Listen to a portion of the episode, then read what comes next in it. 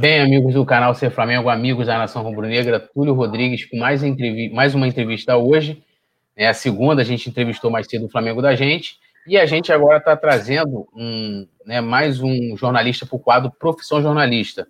E só para o pessoal entender um pouco, a gente vai, a gente fala né, do, né, da, da, da, dos debates atuais sobre, sobre o Flamengo, sobre o esporte, mas a gente também é, extrair do jornalista que está vindo aqui um pouco sobre sua carreira, dicas para quem está estudando jornalismo ou para quem tem interesse pela área. E o Mauro vai ser interessante, né, não só por toda a sua experiência, mas porque o Mauro também é, né, tem um curso né, de jornalismo do Mauro, ele vai falar um pouquinho aqui para a gente. Então, de início, a gente vai começar é, falando sobre a carreira do Mauro. Mauro, eu quero te agradecer demais.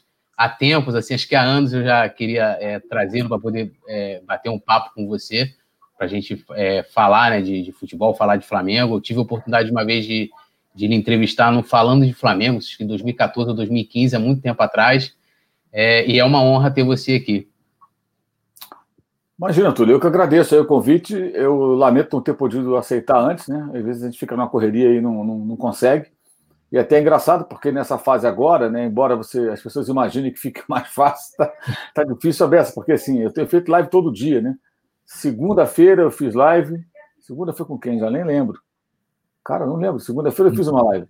Terça-feira que foi on, on, não, segunda foi ontem. Ontem eu fiz uma live, hoje é terça, olha só. Ontem, é, ontem eu fiz a live com o Bernardo Boarque, que é um especialista em torcidas organizadas. Foi muito bom até, conteúdo muito legal.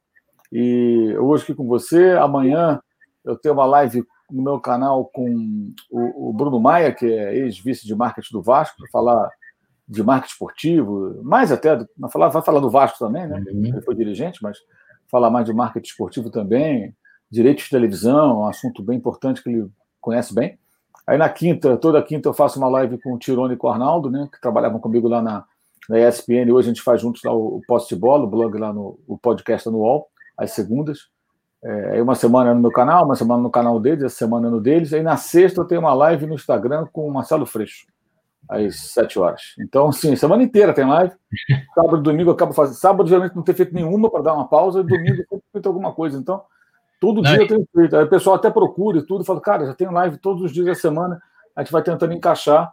É, é, mas é bom porque mostra que o futebol e tudo que o cerca é, provoca uma série de, de, de, assuntos, né? Que, independentemente de não ter jogo. É, ainda tem o, o, podcast que você grava com, com o Lúcio, que é maneiríssimo, né? Muito, é muito mais que futebol. É às quintas-feiras. Que também é maravilhoso também, eu, eu, eu ouço sempre, é muito bom. E é, o Mauro, assim, é uma honra ter você aqui. E eu já vou começar te perguntando, assim, daqui a pouco eu vou dar uma lida aqui no pessoal, o pessoal já está comentando bastante. É, por que, que você decidiu é, virar jornalista? Isso, isso, era um sonho de, de infância? Ou, ou, você quis ser jogador de futebol? Não, eu nunca quis ser jogador, jogador de futebol porque eu acho que eu tinha autocrítica e sabia desde moleque que eu não ia ser jogador de futebol, porque para você ser jogador, assim, sempre para mim foi bem claro, você tem que jogar muito bem. Não é jogar bem, tem que jogar muito bem. Isso eu sempre tive essa noção, né? Até porque eu via que assim, os caras que jogavam comigo na rua, na escola, quando eles iam para uma peneira ou iam para um jogo de campeonato, quando tinha aquele time de moleque que tinha jogar um campeonato, o cara que sobressaía entre a gente, ele, na maioria das vezes, ele não conseguia se destacar quando havia esse tipo de competição, porque havia sempre um cara do outro bairro, da outra rua, da outra escola, que era melhor que ele. Aí você começava a ver que o nível era bem complicado. De todos os caras que eu joguei bola entre a minha infância e a adolescência, um só é, se jogava para ser profissional. Até um amigo até de Maracanã, gente frequentou Maracanã junto durante muitos anos. E ele chegou a ser da base do Corinthians, de outros clubes. Aí deu, deu umas vaciladas que perdeu a oportunidade. Deveria ter virado um bom jogador, mas ele perdeu a oportunidade por escolhas erradas. É, jogava muito, mas era o único assim que eu acho que jogou com o nível para ser profissional. É muito difícil ser jogador profissional. E eu sempre gostei muito do rádio e, e, dos veículos esportivos. Na minha época, a revista Placar, Jornal dos Esportes, e outros outros jornais também, mas mais o Jornal dos Esportes, né? porque é um jornal só de esportes. Então, eu diria que eu me alfabetizei, me alfabetizei lendo esses, essas publicações. E, e aí, desde moleque, eu, como todo garoto da minha geração, de tantas outras, jogava botão, jogava botão sozinho e, e, e, com os amigos, né? fazia meu campeonato com meus times e tal. E, obviamente, que eu narrava os jogos e tal, mas eu fazia uma outra coisa. Eu fazia uma revista do meu campeonato e fazia um jornal. Eu cortava as publicações e fazia. fazia um, com folha de caderno, com hidrocor, eu fazia minhas revistas, a revista e o jornal. Então, eu já falava isso desde 9, 10 anos de idade, eu falava que queria ser jornalista esportivo, queria trabalhar com futebol. É, parecia coisa de criança, claro, né? mas só que não era, a coisa seguiu. É, aí, quando você entra na profissão, você percebe que não é só o jornalismo esportivo, é o jornalismo. Né? O esporte é apenas a área que eu gosto mais, que eu domino mais, me sinto mais à vontade. Tanto que eu trabalhei em várias áreas além do esporte, ao longo de. Estou nessa brincadeira, vai fazer o que agora? 30 e. Já nem sei mais. Estamos em 2000, 2020, vai fazer 37 anos de profissão, vou fazer no, em outubro, novembro, outubro. É, então, então, naturalmente, a coisa foi acontecendo. Assim, eu me considero, um, nesse aspecto, um cara de sorte, porque eu não passei por aquela fase que todo garoto, toda menina, que quando está terminando o segundo grau e vai para a faculdade, todo não, mas muitos, né, acho que a maioria, passa por um dilema, que profissão que eu vou seguir, aí escolhe, começa a faculdade. Muitos nem têm oportunidade, né? É. Claro, falando de quem tem a chance de chegar na faculdade. E eu pude fazer com muito esforço da minha família, do meu pai, da minha mãe. É, eu trabalhava desde 15 anos de idade, aí fui, estudei em colégio público quase toda a minha vida inteira, exceto na faculdade, que eu não consegui passar para a faculdade federal. Aí eu trabalhava, meu pai pagava a faculdade com muito esforço ali e tal, mas assim, eu nunca tive dúvida do que eu, do que eu queria fazer. Então, assim, isso foi uma coisa muito boa para mim, porque é, você curta o caminho, né? Você está é. com um objetivo ali o tempo todo e ainda bem que deu certo. Consegui seguir a profissão, e aí você, quando entra na profissão, acho que você acaba se apaixonando, você se descobre realmente apaixonado por ela, você percebe que não é só por conta do esporte, é a profissão e o esporte, o futebol. E quando as duas coisas andam juntas e você está feliz com o que faz, é melhor, né? Mas também é, é muito importante, eu acho, para o jornalista você passar por outras áreas. E eu passei por várias delas, e isso, isso foi muito bom na minha formação é, é, jornalística, intelectual, de vida, né? É, é, e ajuda muito no dia a dia. Nesse período agora de pandemia, mais ainda, porque se você tiver um olhar muito limitado, você só fala do jogo, não tem jogo. E aí? Fica falando do jogo de é. antigamente a vida inteira? Então, quando você passa por outras experiências, que você se sente mais seguro para poder adentrar em assuntos políticos, econômicos, comportamentais, né, assuntos outros que cercam o futebol e que são também importantes. Nessa época, é, eles são parte muito relevante da cobertura esportiva. Até acho engraçado tudo quando o pessoal fala assim: você vai escreva alguma coisa política, aí o cara não concorda, né? O babaca que não concorda com a tua opinião já vem querendo desqualificar. Aí ele fala coisas do tipo: ah, tá faltando assunto. Não, meu irmão, tá sobrando assunto. É tem assunto para cacete. Você tem uma ideia? Eu todo dia eu tenho aqui entre coisas mais urgentes que eu ponho no meu blog e outras que eu posso segurar. É, eu tenho sempre três, quatro, cinco é, é, é, posts, textos, ou, ou, ou, rascunhados, ou apurados, sabe assim, estão ali para eu pra pegar uma hora, editar e solto um hoje ou amanhã. Não falta assunto, sobra assunto. Não é porque não tem jogo que não tem assunto, não. Tem muito assunto. É só querer, é só ir atrás. É, e eu queria que você falasse um pouco da sua trajetória, né? É, eu, eu, sei que você morava no Rio de Janeiro, então provavelmente você deve ter começado né, é, a trabalhar né, nas empresas aqui do, do, do Rio. É, um pouquinho por onde você passou, como você falou, você trabalhou em outras áreas, acho que isso é até uma curiosidade, que é, pelo menos eu, eu não sabia que você trabalhou em outras áreas do jornalismo, acho que seria legal você falar. Bem, eu, eu, eu estudei na, na faixa, né, na Faculdade de ali em Botafogo, a faculdade eu fiz ali, eu morava em Niterói e eu trabalhei uma época no Bradesco, não foi meu primeiro emprego, né? E eu trabalhava no Bradesco na Rua do Catete ali. Rua do Catete, acho que 333 era o número ali.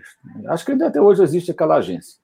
E aí eu comecei em 83, trabalhava no banco e eu comecei a fazer, quando comecei a carreira, a fazer alguns trabalhos como freelancer para uma revista.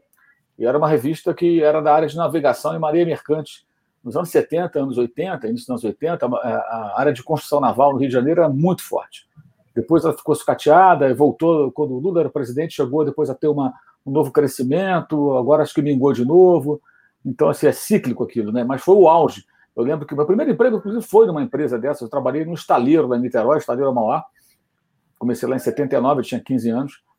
Eu tinha a função de auxiliar de escritório, meu, meu, primeiro trabalho era, era, trabalhar, na verdade, na máquina Xerox. Eu ficava tirando cópia Xerox o dia inteiro. É o que eu fazia. Tinha 15 anos de idade. E estudava à noite, né? Então, na época, eu me lembro que só lá trabalhavam 10 mil homens naquele estaleiro. Fora vários outros, né? Eram vários estaleiros, Escavagima, Caneco, Verome, na Ainda dos Reis. É, Niterói tinha uns três ou quatro, uma hora maior. É, então, era, era, muita gente empregada nessa área. E eu trabalhei para essa revista, que era uma revista chamada Portos e Navios, que era uma revista que não vendia em banca, mas era direcionada para esse mercado. Fiz alguns trabalhos ali iniciais para eles, muito assim, começando. É, aí depois eu comecei a. Eu fiz um estágio na, na Rádio Tupi. Aí já, eu já tinha saído do banco, né? Eu comecei a batalhar estágio e tal. Na Rádio Tupi, no jornalismo, não no esporte. No jornalismo, como repórter, fazendo ronda no telefone, aquela coisa. Até é curioso, hoje você pega tudo na internet. Na época você tinha um trabalho que era ficar ligando. Você ligar, tinha uma lista de lugares que você tinha que ligar. Você ligar para o bombeiro. Ô, oh, tudo bem? Atende lá. Aqui é o Sargento Fulano. Ô, Sargento, tudo bem? Aqui é o Mauro da Rádio Tupi. Por gentileza, algum, algum acontecimento, alguma ocorrência? Não, tudo calmo, tudo tranquilo, não sei o quê. Mas não, tem uma ocorrência aqui, um incêndio aqui na Pavuna, não sei o quê, mas sem vítima, já socorreram lá e tal. Você ficava fazendo, ligar para bombeiro, ligar para defesa civil, ligar para polícia, ligar Sim, se ligar para vários órgãos ao longo do dia para você saber o que está acontecendo. Aí depois comecei para a rua, fazendo matéria também. É, é, é... Aí acabou o estágio lá, eu fiz uma prova para o Sistema Globo de Rádio. Aí fui para a Rádio Globo, né, rádio, que era a Rádio Globo, Rádio Eldorado, que viraria a CBN, que era uma rádio de música e notícia. É... tinha a Rádio Mundial, que era uma rádio musical no AM, que é uma rádio que marcou a época, inclusive, né, a rádio do Big Boy, nos anos 70. É, tinha a Rádio 98, que foi super líder de audiência durante um bom tempo, uma rádio popular, FM, né?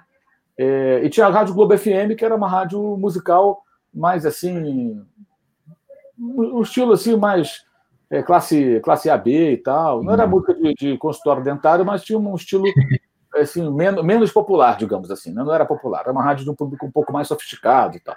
E eu trabalhava para cinco rádios, a gente escrevia, né? eu escrevia para cinco rádios, eu era redator lá. Aí de lá, fiquei lá um tempo, me formei lá, trabalhando lá, fui, fui contratado. É, aí também arrumei emprego na mesma época na Rádio Manchete, que era ali, na, as duas na Rua do Russo, a Rádio Globo ali no 434 e a Rádio Manchete no prédio da Manchete ao lado. Era engraçado que eu fazia a Rádio Manchete de manhã, chegava lá às 7 horas, acabava meu horário meio-dia, eu descia, andava pela calçada, já saía na Rádio Globo e ia lá até 6, 7 horas da noite. É, aí depois eu fui para o Jornal Globo. No Jornal Globo é, é, não trabalhei com esportes, algumas matérias de esporte. Do Globo eu fui para o Jornal dos Esportes, Aí no Jornal dos Esportes eu fui editor do jornal, de uma forma até, achei até muito precoce, eu tinha uns 24 anos, eu já era editor, depois virei editor de futebol com, com 25, e foi muito legal, porque foi uma tremenda experiência, mas aí eu senti falta que eu precisava de voltar para a rua, ser repórter mais tempo, porque assim, aconteceu de uma forma muito rápida de eu ter a oportunidade de editar, e foi muito bom. Mas eu queria ir para a rua, precisava ir para a rua, tinha que fazer mais, ter mais tempo de, de, de, de reportagem. Aí surgiu uma vaga no dia, Aí eu fui para o dia. Aí foi engraçada essa história, porque lá no dia, é, na semana que eu cheguei, um chefe lá tinha inventado um bolsão de repórteres. Então, os repórteres, ao invés de terem uma, uma editoria fixa, né, eles ficariam à disposição das editorias. Ela lá e pegava o cara e falava: ó, tem essa matéria aqui de polícia, vai lá e faz. Ó, tem esse treino aqui do Botafogo, vai lá e faz. Ó, tem essa matéria aqui de economia, faz. Só que na prática, assim, todo mundo já tinha os seus lugares na redação e as pessoas foram como se fosse um dia normal. Eu entrei justamente nesse dia, 1991, isso. Elas iam para os seus lugares. E eu fiquei sozinho ali numa mesa, ali no meio, ali, que não tinha ninguém.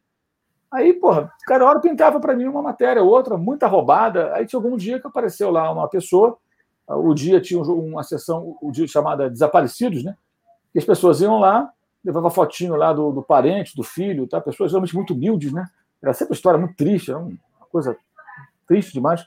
E a pessoa chegava ali, aí chegou lá uma senhorinha lá com a foto do filho e falou, pô, eu fui lá, não, não faz a desaparecida, eu fui lá fazer. Conversei com ela e tudo, fiz a nota, é, ela, ela, aquela coisa, o rapaz sumiu, saiu a fotinho no jornal, eu pensei, poxa, eu estou sendo subaproveitado aqui, né? eu saí um jornal que eu fechava o jornal, eu fechava a primeira página, fechava o jornal com, com quatro, cinco diagramadores, assim, fazia várias coisas. Na Copa do Mundo de 90, eu era um dos caras que fechava o jornal. Então, não tinha sentido, né? Eu, nada contra fazer esse trabalho, mas eu já tinha passado desse estágio é, e achei que era um, era um retrocesso né, para mim. Eu falei, poxa, os caras não estão me aproveitando bem. O que, é que eu fiz? Eu comecei a sugerir matérias para as editorias. Aí, na geral, eu falava assim, porra, Seguinte, eu morava em Niterói, né? E eu via muito passando pela ponte, quando eu ia pela ponte, é, sempre os ônibus piratas, que era um negócio que estava bombando na época, né, no Rio de Janeiro. E tinham vários que vinham de Niterói e São Gonçalo para o Rio, né? E eram ônibus totalmente assim, sem fiscalização, porra nenhuma, vinham, vinham que vinham. E a galera pegava muito aqueles ônibus porque era assim, os ônibus convencionais não atendiam, e às vezes eles faziam linhas que eram melhores. O cara morava de Campos lá na Alcântara, em São Gonçalo, que é lá no final de São Gonçalo, quase. Aí o cara trabalhava no centro do Rio, mas não tinha nenhum ônibus que ia para lá. E esse pirata passava na Rio Branco. Pô, o cara pegava o piratão, irmão. Que ele é direto, ele ganhava ali, de repente, 20, 30 minutos no dia dele. É normal. É, de vez em quando acontecia acidente, falta de manutenção, enfim. Aí eu e não tinha saído nada de especial sobre isso. Aí eu chego um dia e falei, eu queria fazer uma matéria sobre os ônibus piratas. E eu conhecia muitos usuários do, do, dos ônibus piratas, né? a galera que eu conhecia de Niterói, que trabalhava no Rio, né? E, e aí fiz uma matéria grande, de página inteira, chamada na primeira página, um domingo. Aí gostaram. Aí eu comecei a sugerir coisas, né? Aí no esporte sugeria matéria, aí na economia sugeria matéria. Aí teve um domingo lá que saíram quatro matérias. Aí eu comecei a fazer essas matérias grandes, que edição de domingo. E naquela época, depois o jornal impresso perdeu muita força, né? Mas naqueles tempos, até um pouco depois, o jornal de domingo era aquele catatal, né? aquele jornal enorme, né? E é. com muitas matérias grandes. o domingo era o dia que você pegava o jornal e lia matérias especiais, um dia diferente, com mais tempo, né? O leitor podia se dedicar mais. E aí eu sugeria só essas matérias grandes, e ficava trabalhando em três, quatro ao mesmo tempo ali, aí ficava pronto e ia soltando. Aí teve um domingo que saíram quatro, duas na geral, uma na economia e uma no esporte. Aí começou a ficar bom para mim, quer dizer, comecei meu trabalho começou a aparecer, quatro matérias no domingo, três com chamada na primeira página, né? Porra, todas assinadas lá dentro. Aí comecei a, a conseguir mostrar um trabalho. Aí o Jornal do Brasil me, me tentou me levar, mas aí não, não rolou a primeira vez. Na segunda vez que eles vieram, fizeram uma proposta melhor, Aí eu saí do dia e fui para o JB. Aí fiquei no JB, na editoria de esportes, o tempo todo. Nessa época eu já estava, me fixo, estava fixo no esporte do dia.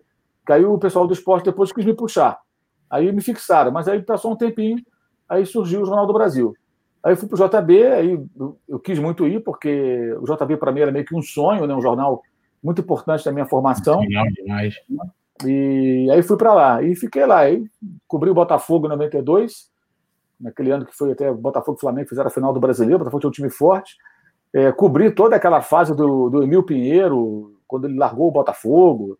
Até outro dia eu estava aqui procurando aqui matérias minhas, revendo, relendo, né? matando a saudade aqui, vendo os jornais digitalizados na internet e achei as matérias da época. Até foi legal rever aquilo. E aí cobri o Botafogo em 92, aí em 93 eu fui cobrir o Flamengo, o Flamengo estava na Libertadores, né? Cobri o Flamengo. E aí, no final do ano de 93, em outubro para novembro, eu fazia também freelance para Placar, já desde 91. Placar não tinha redação mais no Rio, e eu fazia várias matérias para eles, né? Eu fazia ficha de jogo de tabelão, que você tinha que dar nota para jogador, né, por causa da bola de prata e tal. E aí me convidaram para trabalhar na Placar vindo para São Paulo. E aí era uma proposta muito boa financeiramente, era a chance de um mercado muito maior. Eu sempre tive um certo olho no mercado de São Paulo, que eu pensava, pô, são Paulo pode fazer muito mais coisas do que aqui. É, o Rio de Janeiro já começava a entrar num declínio econômico que se acentuou tempos depois.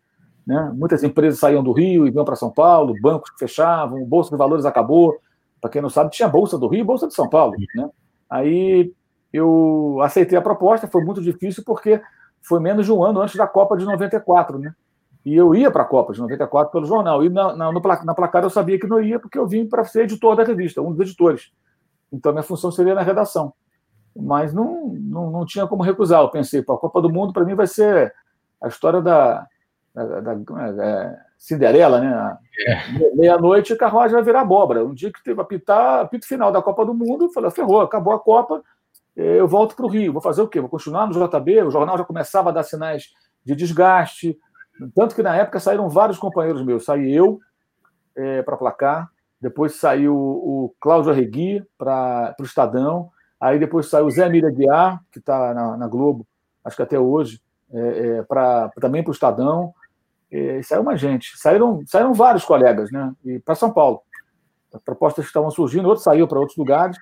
Então eu acabei, até na época, o meu chefe na época virou e falou: pô, mas você vai para a Copa lá? Eu falei: não, não vou. Não vou porque é uma outra função. Ah, mas aqui você vai. Eu falei: pô, mas o jornal não vai me oferecer nada para cobrir, nada. A Copa do Mundo, pensei, é uma coisa que eu, tô, eu conquistei, pô. Faço um bom trabalho aqui, vai uma galera, eu vou também. eu cobria a seleção brasileira muitas vezes, viajava com a seleção, ia para a Granja Comari, falei, normal que eu vá à Copa do Mundo. Eu era um dos principais repórteres da editoria ali, nos dois, três ali, pô, normal que eu fosse. É, então entendi que aquilo não era, não era uma contraproposta. O jornal não, o jornal não tinha mais condições também de cobrir proposta. Aí eu vim para São Paulo. Aí fiquei um ano na placar, tive muitos problemas lá com, com, justamente com o cara que me contratou, problemas graves, o cara, pessoa muito difícil, já tinha demitido outros caras antes lá, ele não me mandou embora, até que ficou um clima sustentável, eu saí. Aí foi um alívio, que eu peguei a minha grana da indenização, mas eu falei, não vou voltar para o Rio, vou ficar aqui. E aí começou, né, cara? Eu trabalhei aqui, porra, aqui então trabalhei em muitos lugares, mas muitos lugares. Que aí depois fui fazer uma revista chamada Revista do Futebol, com o Dir Cunha, que é um cara muito legal, um ótimo jornalista, uma pessoa muito bacana. É, aí da revista do futebol, ao mesmo tempo, fazia muitas frilas. Aí eu fiz algumas coisas tentando em televisão, mas aí não rolou. Aí depois entrei no, no mercado de revistas de automóveis. Depois eu fiz. Trabalhei em, revista, em jornal de economia, no Valor Econômico, um bom tempo, fiz muita coisa lá no Valor Econômico. Depois, depois eu trabalhei na revista Forbes, né, que depois acabou, a revista Forbes foi lançada no Brasil. Foi na época que foi um lançamento com muito investimento, redação grande, uma galera que veio da editora Abril. E aí eu percebi que eu tinha que trabalhar com internet, que a internet era uma coisa que eu tinha que entrar. Aí, aí eu saí da Forbes para trabalhar na, no Ajato, que era um portal voltado a conteúdo em vídeo. Não tinha nem YouTube na época. É. Então era um negócio muito, muito. Era muita, muita era vanguarda na época. E o cara que me levou para lá, que amigo, amigo também de Niterói, acho que já falecido, é, ele era um cara que tinha muitas. Estava bem à frente do tempo dele com relação ao mercado e as coisas que iam acontecer. Né? Eu fui o primeiro cara que eu ouvi falar, por exemplo, que olha, tudo que você vê na televisão vai estar na internet muito mais e vai para a televisão. Você não vai mais esperar para ver um filme na hora que. Você vai escolher a hora que você vai ver o filme. E você vai poder ver no computador também. Tudo, tudo que ele falou acontece já há algum tempo. Só que isso ele falou para mim em 2000. Né? Eu, sabe, eu falei, cara, não tinha nada disso. A internet não era, não tinha vídeo, era conexão de escada. E a gente fazia alguns laboratórios com vídeo justamente porque era, era, era o início do processo. Já existia a tecnologia de streaming, que, que é o que está permitido que a gente converse por aqui e o pessoal nos acompanhe. Mas não tinha o que acontece, isso aqui consome banda. E na época não havia banda larga para comportar. É como se você tivesse uma estrada muito estreita para uma quantidade enorme de carros. Então, os dados demoravam a passar, então era aquela coisa lenta. Né? A comparação é essa. À medida que a banda vai aumentando, você consegue transmitir mais dados e você passa vídeo, você passa em alta definição e, e aí vai. Só que isso foi há 20 anos, pô. E, e aí foi uma puta experiência, porque aprendi bastante ali. É, aí o portal acabou, que ele era pertencia à editora Abril, a TVA, na verdade. A TVA depois tirou a grana, aí acabou. Aí eu voltei, aí comecei a fazer mais coisas para o valor econômico. É, aí surgiu o Portal Terra, trabalhei no Portal Terra, no TV Terra, entre 2002 e 2004. É, aí dali eu. Isso assim, as coisas principais, fora uma porrada de outras coisas que eu fiz. Uhum. Dei aula, dei aula em faculdade aqui de jornalismo dei aula aqui em três faculdades diferentes, em São Paulo. É, um curso de pós-graduação e as outras duas eram curso de, de jornalismo também em rádio e TV. Aí eu fui para do Terra, fiquei dois anos, saí do Terra, aí voltei para fazer coisas para o valor econômico e mais, mais o site do programa Auto Esporte também, da TV Globo, que é feito por uma produtora. Uhum. Eu trabalhei um tempo com eles. É, aí surgiu a ESPN em 2004. E aí eu fui para lá, comecei a fazer alguns programas comentando, já tinha feito muitas coisas na Rádio CBN antes, com meu amigo Paulo Júlio Cleman, que faleceu no, no, naquele acidente da Chapecoense, né, também do Rio de Janeiro ele, né, e foi meu contemporâneo nas redações de jornal lá nos anos 80, 90, e aí eu, eu, eu comecei a trabalhar ali na SPN, mas eu ia duas vezes na semana e tal. O tempo foi passando, eu fui ganhando espaço. Um dia, Zé Trajano me chamou e perguntou se eu não queria ficar direto lá. Só que eu trabalhava, eu dava aula na faculdade, eu trabalhava no Auto Esporte, escrevia para o Valor, trabalhava lá e fazia mais umas duas, três coisas que eu nem lembro mais, coisas assim, menores. Eu falei, porra, Trajano, tem que largar essa porra toda que eu faço aqui, mas não posso largar assim de uma hora para outra. Não, vai largando, vai negociando com os caras, vê quanto você ganha no total e negocia aqui. Passou para a pessoa que cuidava disso, né? Para ser um salário que compense, que também não adianta você largar tudo e ganhar menos, tem que ganhar pelo menos uma coisa parecida para você ficar num lugar só. Te interessa? Não interessa. Até porque a vida estava muito corrida, né? E eu queria investir ali na televisão, era importante, eu estava gostando, estava indo bem. E assim eu me fixei na ESPN em 2004. E de lá para cá, continuei fazendo algumas coisas que eu faço, né? Como hoje o meu blog está no UOL, era lá na ESPN, eu escrevo para o Estadão, eu escrevo na Gazeta do Povo, é, tem o canal no YouTube, enfim, a Rádio Bandeirantes, né? Então, assim, aí depois outras coisas foram surgindo paralelamente também ao longo do tempo. Então, assim, isso é o principal, mas eu trabalhei em Eu trabalhei numa revista, numa época que chamava Revista do Plástico Reforçado, cara. Era uma revista voltada para. É, é louco isso, mas existem. Assim, é interessante isso. Qualquer segmento da economia que movimente dinheiro e tenha um mercado ativo é, é, é, pode ser alvo de um, de um bom trabalho jornalístico. Hoje, mas basicamente na internet, não vale a é. pena você, de repente, imprimir uma revista, sai muito caro, ficou muito inviável muitas vezes. Mas eu trabalhei numa revista que era voltada para isso. O que é, é plástico reforçado? É, caixa d'água é plástico reforçado, pia de cozinha, de banheiro, muitas vezes é aquela coisa de fibra de vidro, né? Uhum. mármore e tal, plástico reforçado. É, carroceria de ônibus, cara, é plástico reforçado. Aí eu descobri que tinha um mercado enorme, cara, de movimentar milhões. E tinha uma feira em Paris, que eu não fui essa feira, mas tinha uma feira em Paris anual que era uma coisa absurda sobre esse setor, né? Todo ano aquela feira. E eu trabalhei um tempo para eles também, trabalhar para eles e por valor. Então eu fiz muita coisa, assim, isso que eu falei foi mais ou menos o principal. E isso eu acho que é muito importante na formação da gente, porque você é obrigado a lidar com diferentes assuntos. É, no Valor Econômico eram edições, cadernos especiais que a gente fazia.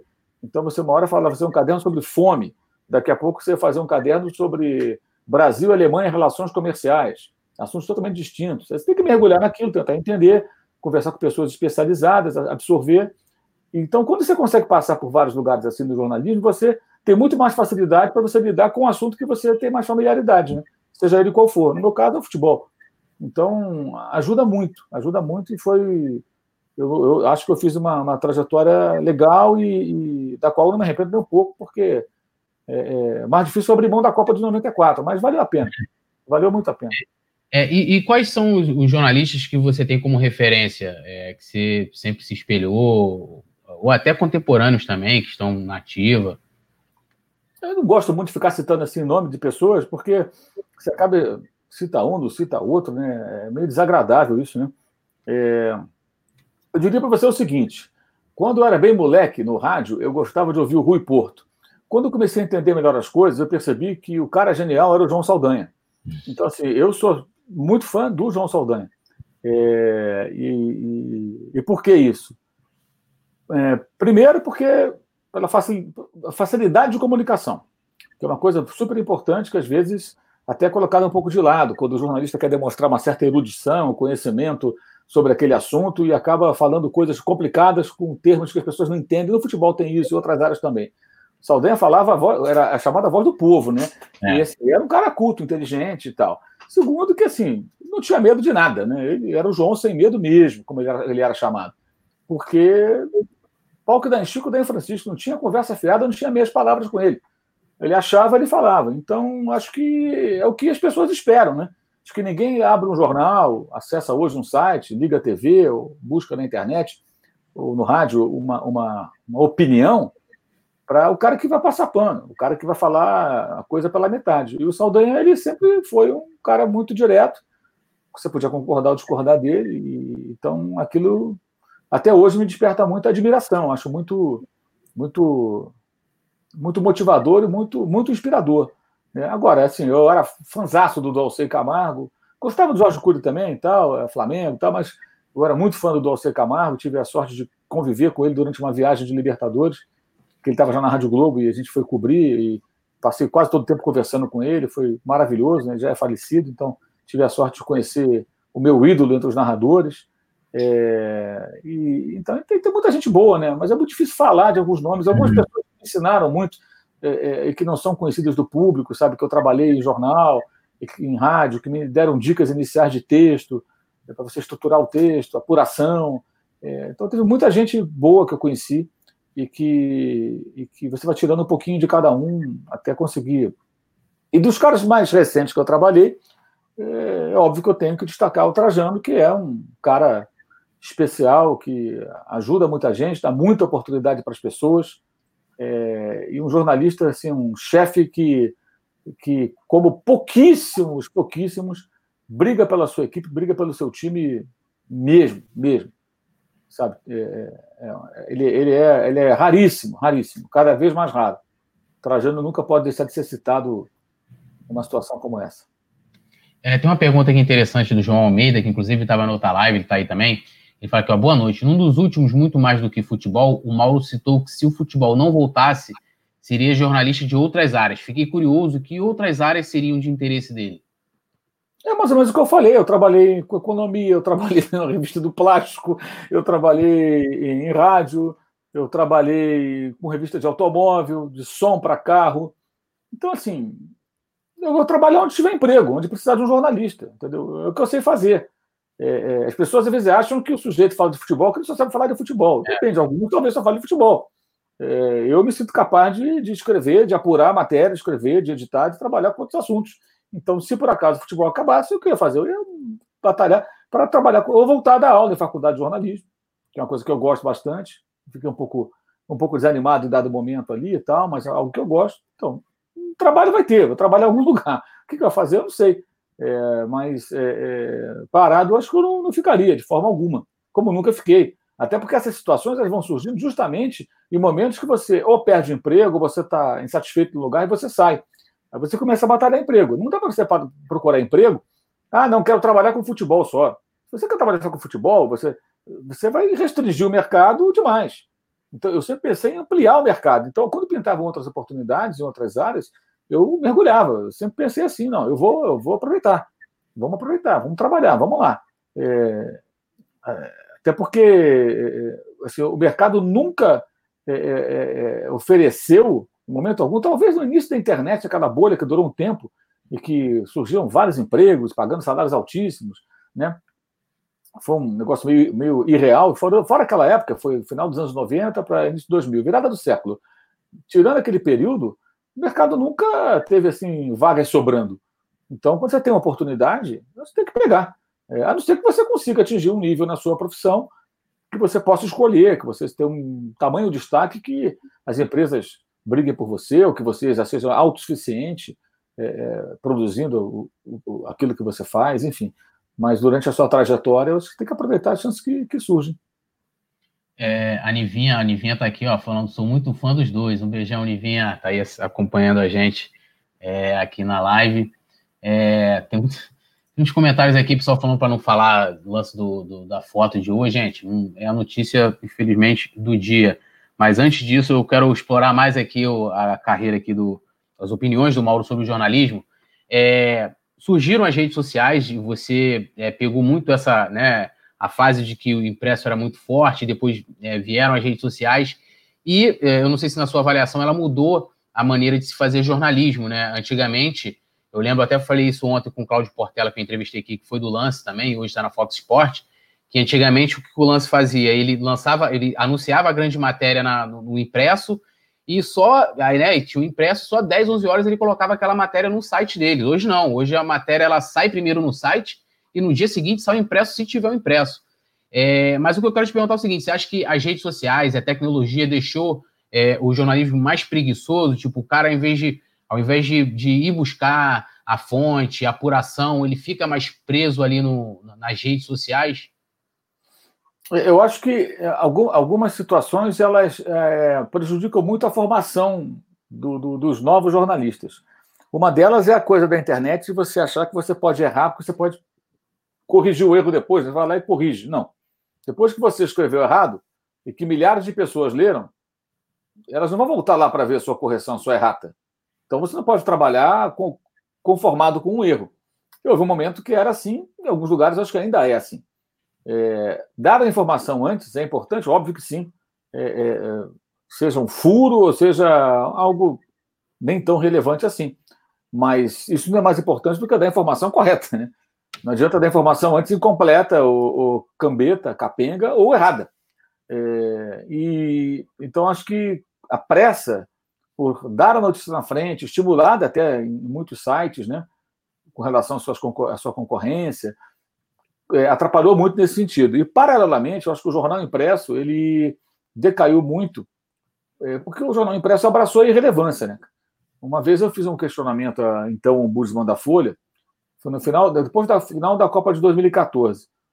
Aí eu perguntei por que, que vocês colocam na manchete do jornal é, Alemanha campeã do mundo? Todo mundo já sabe que a Alemanha é campeã do mundo desde o final da tarde do domingo. O jornal chega na mão do camarada na segunda-feira de manhã. É, todo mundo já sabe, mesmo o camarada que ficou o final de semana dentro de uma caverna, se ele saiu da caverna à noite, olhou assim ao redor, de alguma maneira ele vai saber, ou alguém vai passar por ele e vai falar, ou ele vai ver um painel lá, Alemanha vence Argentina, campeã. Não tem como não saber. É, se você se isolar de tudo, viajar para algum lugar, de repente você vai chegar no seu, na sua casa, o porteiro do prédio, de repente comenta com você, um vizinho te encontra no elevador, na rua, olha, vem, viu lá, tal jogo e tal. É muito difícil, a informação circula em todos os lugares. Você não poder usar celular. Para você não saber o que está acontecendo, você tem que se isolar, desligar todos os equipamentos, não usar celular, nada, e você não vai saber mais nada. Então, eu acho que os jornais eles não conseguiram é, fazer o que eu acho, minha opinião modestamente, é investir em reportagens para ter grandes matérias, para ser aquilo que a internet não é. A internet, às vezes, faz matérias mais profundas, mas o volume do dia a dia é hard news, é coisa que está acontecendo e vai saindo. Uma vez ou outra, uma matéria mais trabalhada.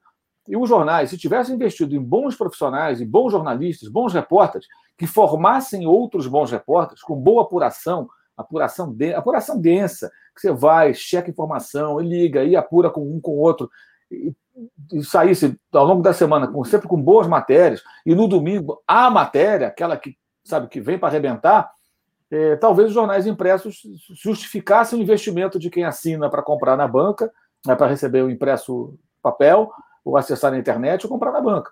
É, mas o que acontece? Você muitas vezes vê isso. A Alemanha é campeã do mundo. Aí a resposta dela, dela foi assim: ah, mas nós não podemos é, é, é, deixar de dar o registro histórico. Eu falei, sim, lá dentro do jornal você pode colocar uma crônica do jogo, a ficha do jogo, quem jogou, tempo dos gols, renda, público, tudo que você quiser botar.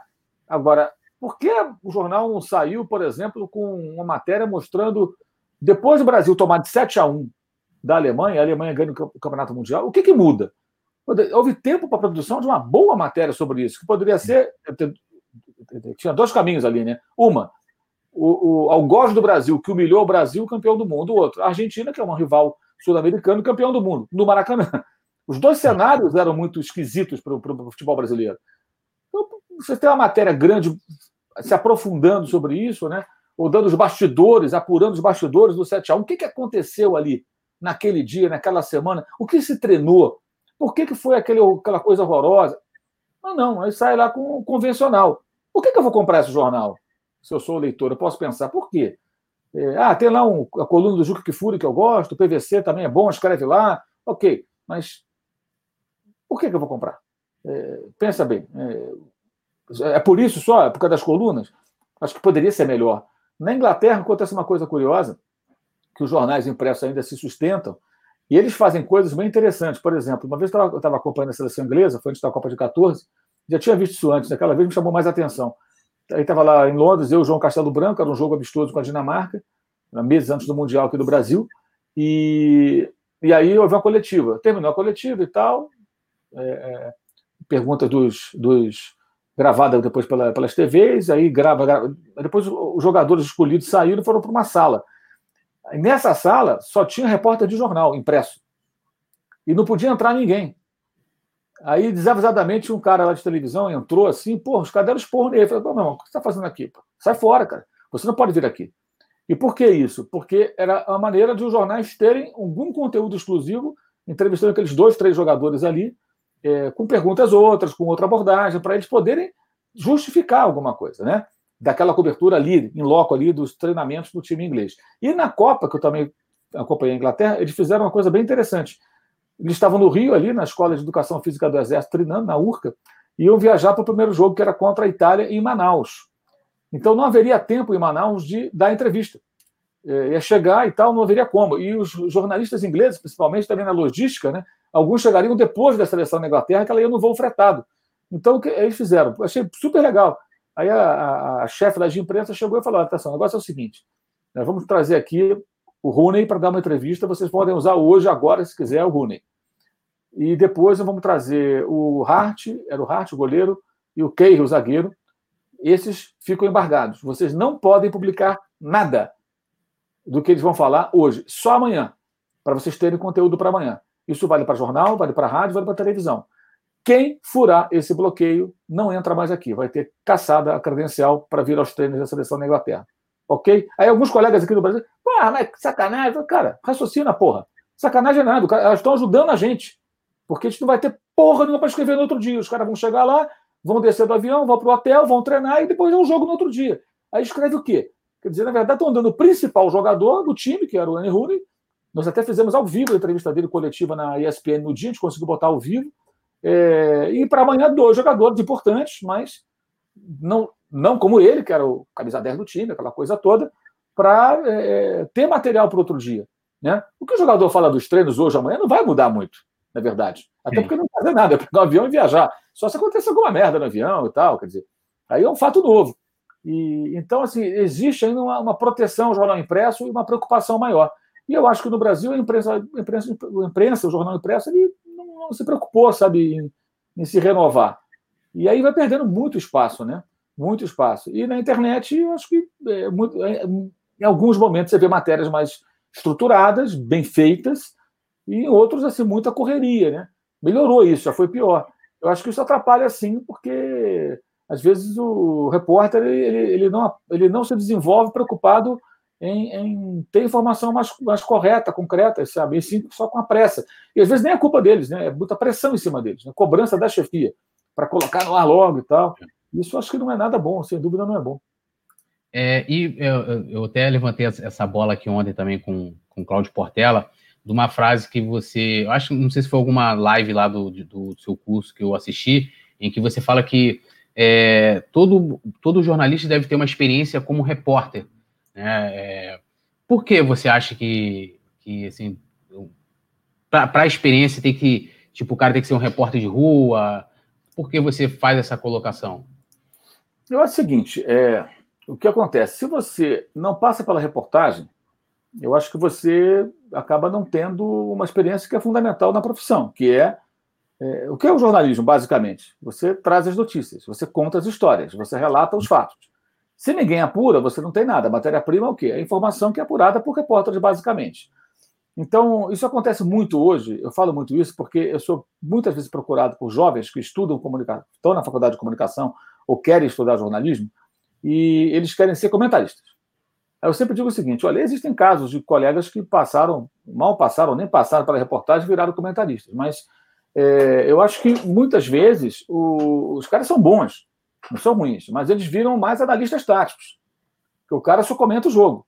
Sim. E eu acho que o jornalista não pode ter uma visão limitada ao campo e bola, ele tem que ter uma visão mais abrangente. E essa visão mais abrangente passa muito pela experiência de você cobrir o, os eventos sobre os quais você fala. Eu acho muito difícil você ser um bom comentarista político é, se você nunca for repórter, não tem nenhuma fonte em Brasília. Você não fala com ninguém? Você não fala com nenhum deputado, nenhum assessor, nenhum lobista lá, nenhum ministro, ninguém, ninguém nada, zero. Ah, mas tudo bem, você pode ser até uma sumidade, um cientista formado em ciências políticas, estudou no exterior, mas você não conhece o métier, você não sabe qual é o funcionamento daquela malandragem, às vezes. A mesma coisa no futebol.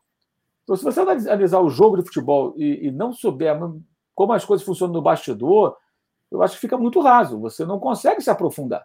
Então, acho que você acaba sendo um profissional incompleto, você não tem uma formação tão completa como poderia. Se fosse um jogador, é aquele jogador que, de repente, sabe lançar, sabe passar, organiza o jogo, mas chega na frente da área e não sabe chutar para o gol. A bola se oferece para ele, mas o chute dele é um peteleco. Ele não consegue chutar. Joga muito, pô, domina, camisa 10, distribui o jogo, lança, inverte, mata no peito, dribla, dá caneta, faz o cacete. Aí tabelou, saiu na cara do gol, chuta mal. Não sabe chutar nem com a canhota, nem com a direita, cabeça. Finalização dele é ruim, quer dizer, ele joga muito, mas ele é incompleto. Eu acho que você fica meio incompleto. A reportagem é que te dá base. E no trabalho de comentarista, eu acho que é muito importante você ter essa vivência, e aí é como eu trabalho, tá? cada um que sabe de si, estou falando de mim. É, você falar com as pessoas para entender o que está acontecendo também dos bastidores. Para você ter um entendimento mais. Eu falo com muita gente durante o dia muitas coisas eu não publico, porque não é uma matéria e tudo, mas eu sei o que está acontecendo. Eu tenho que procurar saber mais do que o garoto de 12 anos que, que absorve tudo sobre futebol e que acessa os sites, por exemplo. Eu não posso saber só o que ele sabe, eu tenho que procurar ter uma informação a mais para calçar o meu comentário, para saber o que eu estou falando. Você não vai saber nunca tudo, mas você tem que procurar saber o máximo. Eu acho que isso, esse é um hábito que você desenvolve quando você é repórter. Então, eu acho que o jornalista que não passa para a reportagem, ele ele não se desenvolve totalmente. Ele pode virar até um bom editor, um bom fechador de página no, num jornal, numa revista, um cara que na internet sabe editar as páginas rapidamente ali, cortar e tal, colocar foto, vídeo, não sei o quê, bababá, ajeita o texto, tudo. Mas vai faltar sempre alguma coisa. Ele não, e você não desenvolve muito a malícia da profissão, que é bem importante também. Né? Você desenvolver a malícia, perceber quem é quem, quando o cara quer te usar, quando você pode sempre ser iludido por alguém, pode acontecer. Mas eu acho que essa, essa, essa, essa parte é muito importante na formação. É, seja para ser um editor, um chefe de reportagem, um, um, um, comentarista, um colunista, eu acho que isso pesa bastante. Então, eu sempre falo, quando me perguntam, eu falo, cara, quer começar na profissão? Vá ser repórter, bicho. Começa por baixo.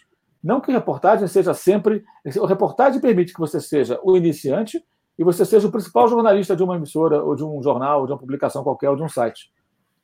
Você pode ser o, o, o, foca, o iniciante, o garoto que saiu da base, e pode ser o craque do time. Isso é do repórter.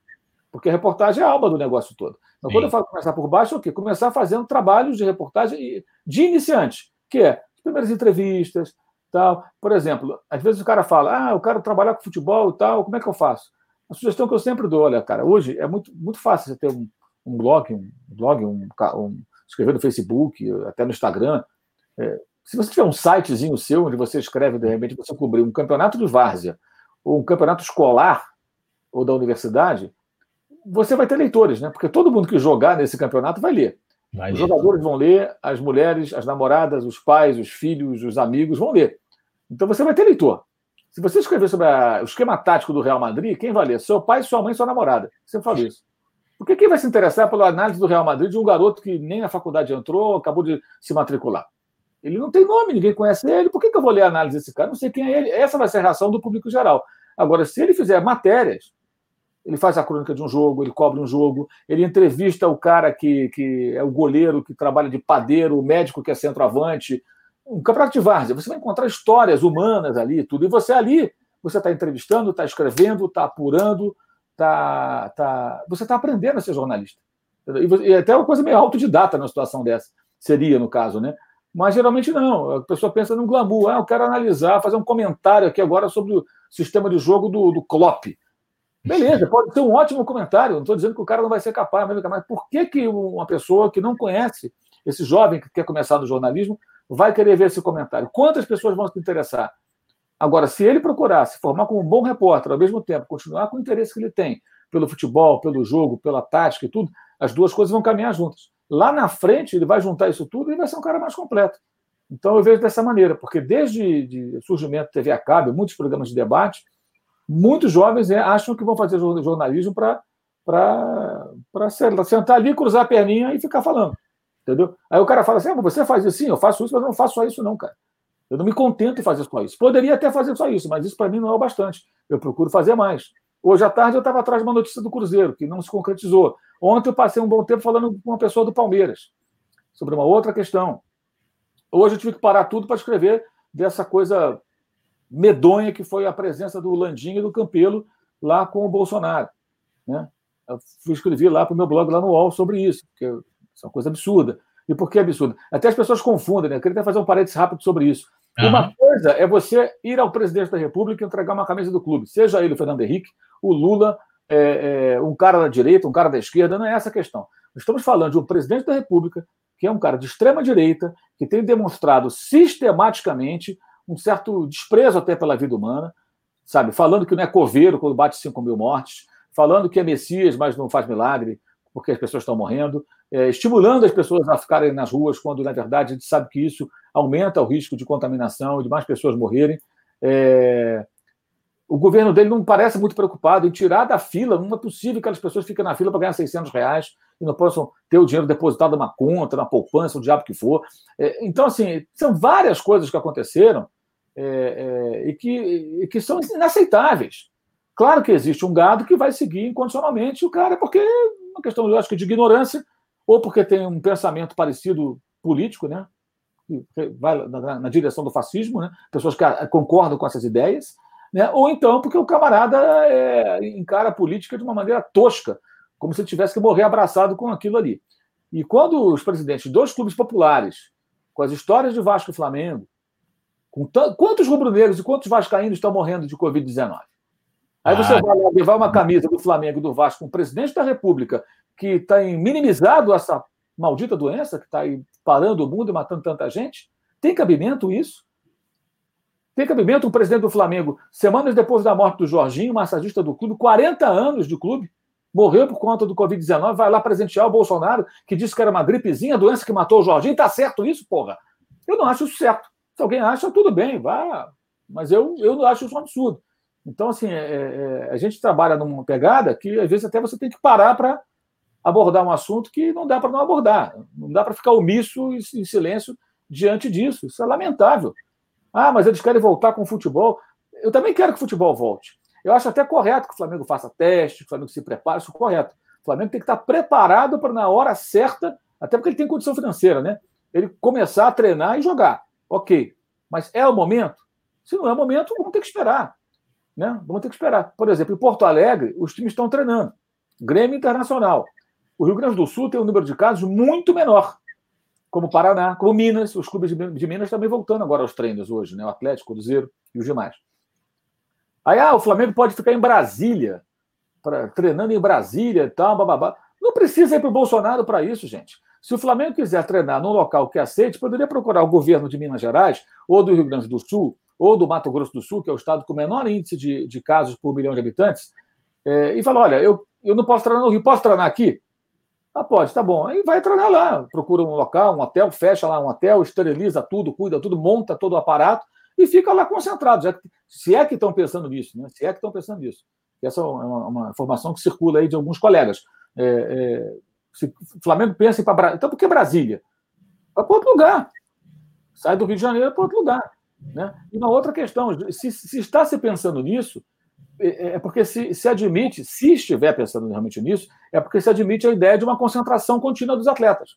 Que seria o quê?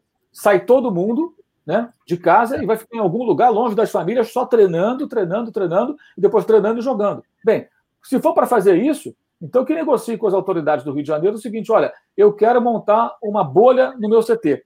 Os meus jogadores não vão sair de lá, vão ficar treinando, dormindo, acordando, comendo lá dentro. Ninguém sai de lá todos testados, ninguém com Covid-19, vão ficar lá dentro, ninguém entra lá.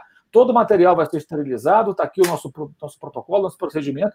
Então se negocia isso, então. E aí o Flamengo se mete numa bolha no CT e fica lá treinando. Né? Porque realmente é, é, é uma situação muito delicada e o, o Brasil ainda está muito distante das condições mínimas para o futebol voltar, mas em alguns estados a situação é melhor do que em outros. Né? A gente não pode esquecer disso. Como a Europa tem países num cenário, a Alemanha, por exemplo, está mais tranquilo, tanto que voltou ao futebol, e outros nem tanto, e outros em situação muito ruim. Na Inglaterra querem voltar com a Premier League, mas lá o couro está comendo, o, é. o, número é muito alto ainda. Né? É, aqui no Brasil você tem vários Brasis. Então você tem estados como Pernambuco, dos, dos de Série A. Pior cenário é São Paulo, Rio de Janeiro, Pernambuco e Ceará, onde tem time de Série A. E você tem estados que têm times também na Série A, como Paraná, Minas e Rio Grande do Sul, com índice muito menor. A diferença é muito grande. Se você comparar com a Argentina, São Paulo tem população um pouco maior do que a da Argentina. O número de mortes infectados em São Paulo é 10, 11 vezes maior do que na Argentina. É absurdo. É. Porque as medidas tomadas lá foram muito mais é, é, é, é inteligentes e corretas. Lá, lá trancou mesmo, vai ficar todo mundo em casa. Ah, quero ir para minha casa de praia. Não vai, vai ficar. Cara, é, estado de calamidade o, o direito de. Eu estava até conversando hoje com um advogado sobre isso. Ele falava para mim: o direito de ir e vir, ele deixa de existir no estado de calamidade pública, meu amigo. Você não pode sair da sua casa porque estamos vivendo calamidade pública. Ninguém pode ir na porra da praia, ninguém vai na rua. Porque sair da rua significa espalhar um vírus que vai matar milhões, milhares de pessoas, ou bilhões, sei lá quantas pessoas no mundo. Então, acabou. É tipo guerra, você vai ter que ficar aí. É. Então, aqui no Brasil, o que aconteceu? O cara pegava o carrinho dele para a praia, teve engarrafamento agora no feriado, agora como eu estimar, em Búzios. Né? Aqui também em São Paulo, engarrafamento, gente querendo ir para a praia. Nós não estamos em férias. É um outro cenário. E isso parte do que também?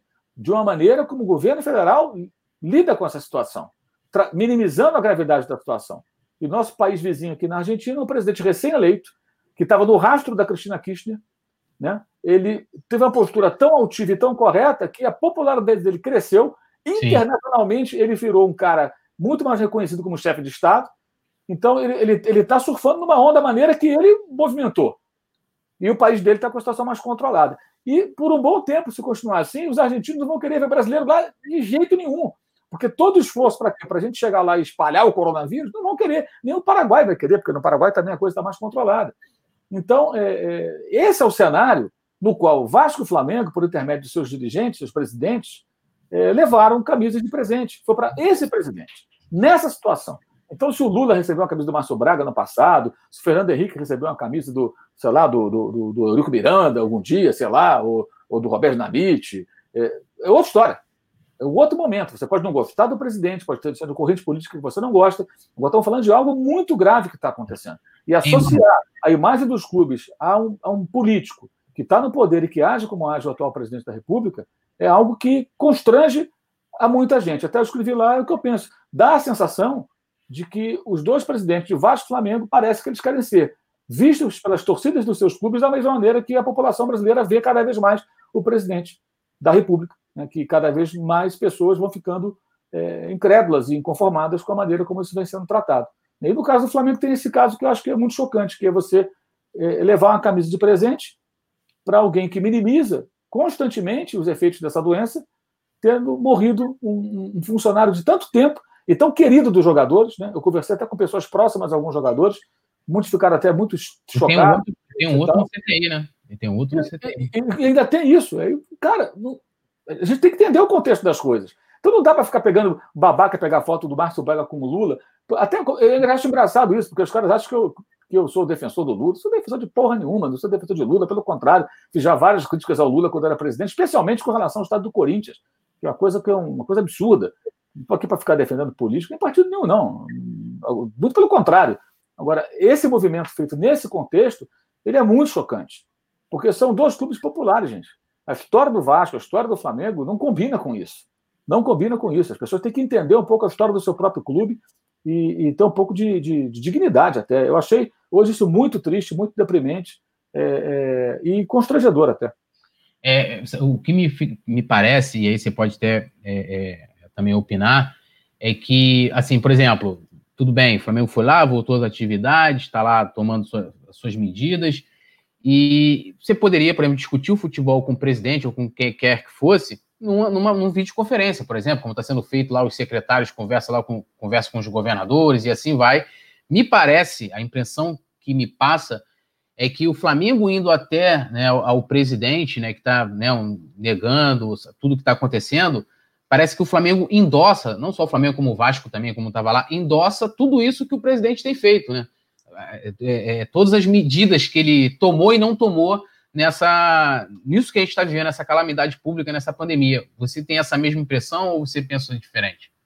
Eu acho que você tocou num ponto muito importante, né? Se a ideia era conversar com o presidente para obter algum apoio para voltar ao futebol, mesmo com condições desfavoráveis, isso poderia ser feito por videoconferência, é verdade. E não havia necessidade de levar camisa nenhuma, tudo. Não é momento desse tipo. Gente, não é hora desse tipo de ação política, é, levar camisa, é, tentar agradar. Pelo amor de Deus, não é hora para isso. Aí você vê o Botafogo e o Fluminense, na situação que os dois times estão, os dois clubes estão, terrível a situação do Botafogo, o Fluminense também, a situação não é nada boa, mas com uma postura muito mais razoável. Assim, repito, eu acho que o Flamengo não está errado em testar e manter o controle da situação. Se ele tem essa condição, ele tem que fazer. Por exemplo, hoje eu fiz, estava fazendo um programa que passa até daqui a pouco, eu te grava mais cedo na, na, sobre a Premier League, na ESPN, a gente falava sobre isso. Os times da, da Premier League testaram cerca de 40 pessoas, cada um dos times. 748 testes, seis contaminados. Não se sabe se jogadores ou o pessoal que trabalha ali junto com os atletas. Isso dá 0,8%, né? Dá nem 1%. E até eu falava sobre isso. Falava, olha, se tivesse o Reino Unido numa outra situação, né, com um número menor de casos, é, esse é um índice pequeno agora. Vai ter gente pegando Covid, jogador de futebol, jornalista, madeiro, motorista, engenheiro, qualquer profissão, vai pegar, não adianta, a doença não vai subir de uma hora para outra. A questão é você ter um controle para que não exista um número de casos tão grande que o sistema de saúde não consiga suportar.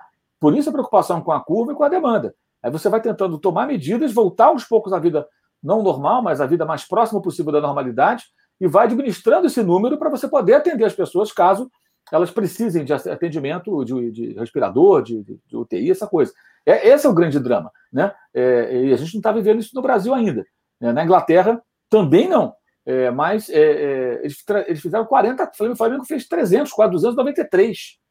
Quer dizer, foi um teste muito mais volumoso do que os times da Premier League. Isso é ruim? Não, isso é ótimo, eu não acho errado.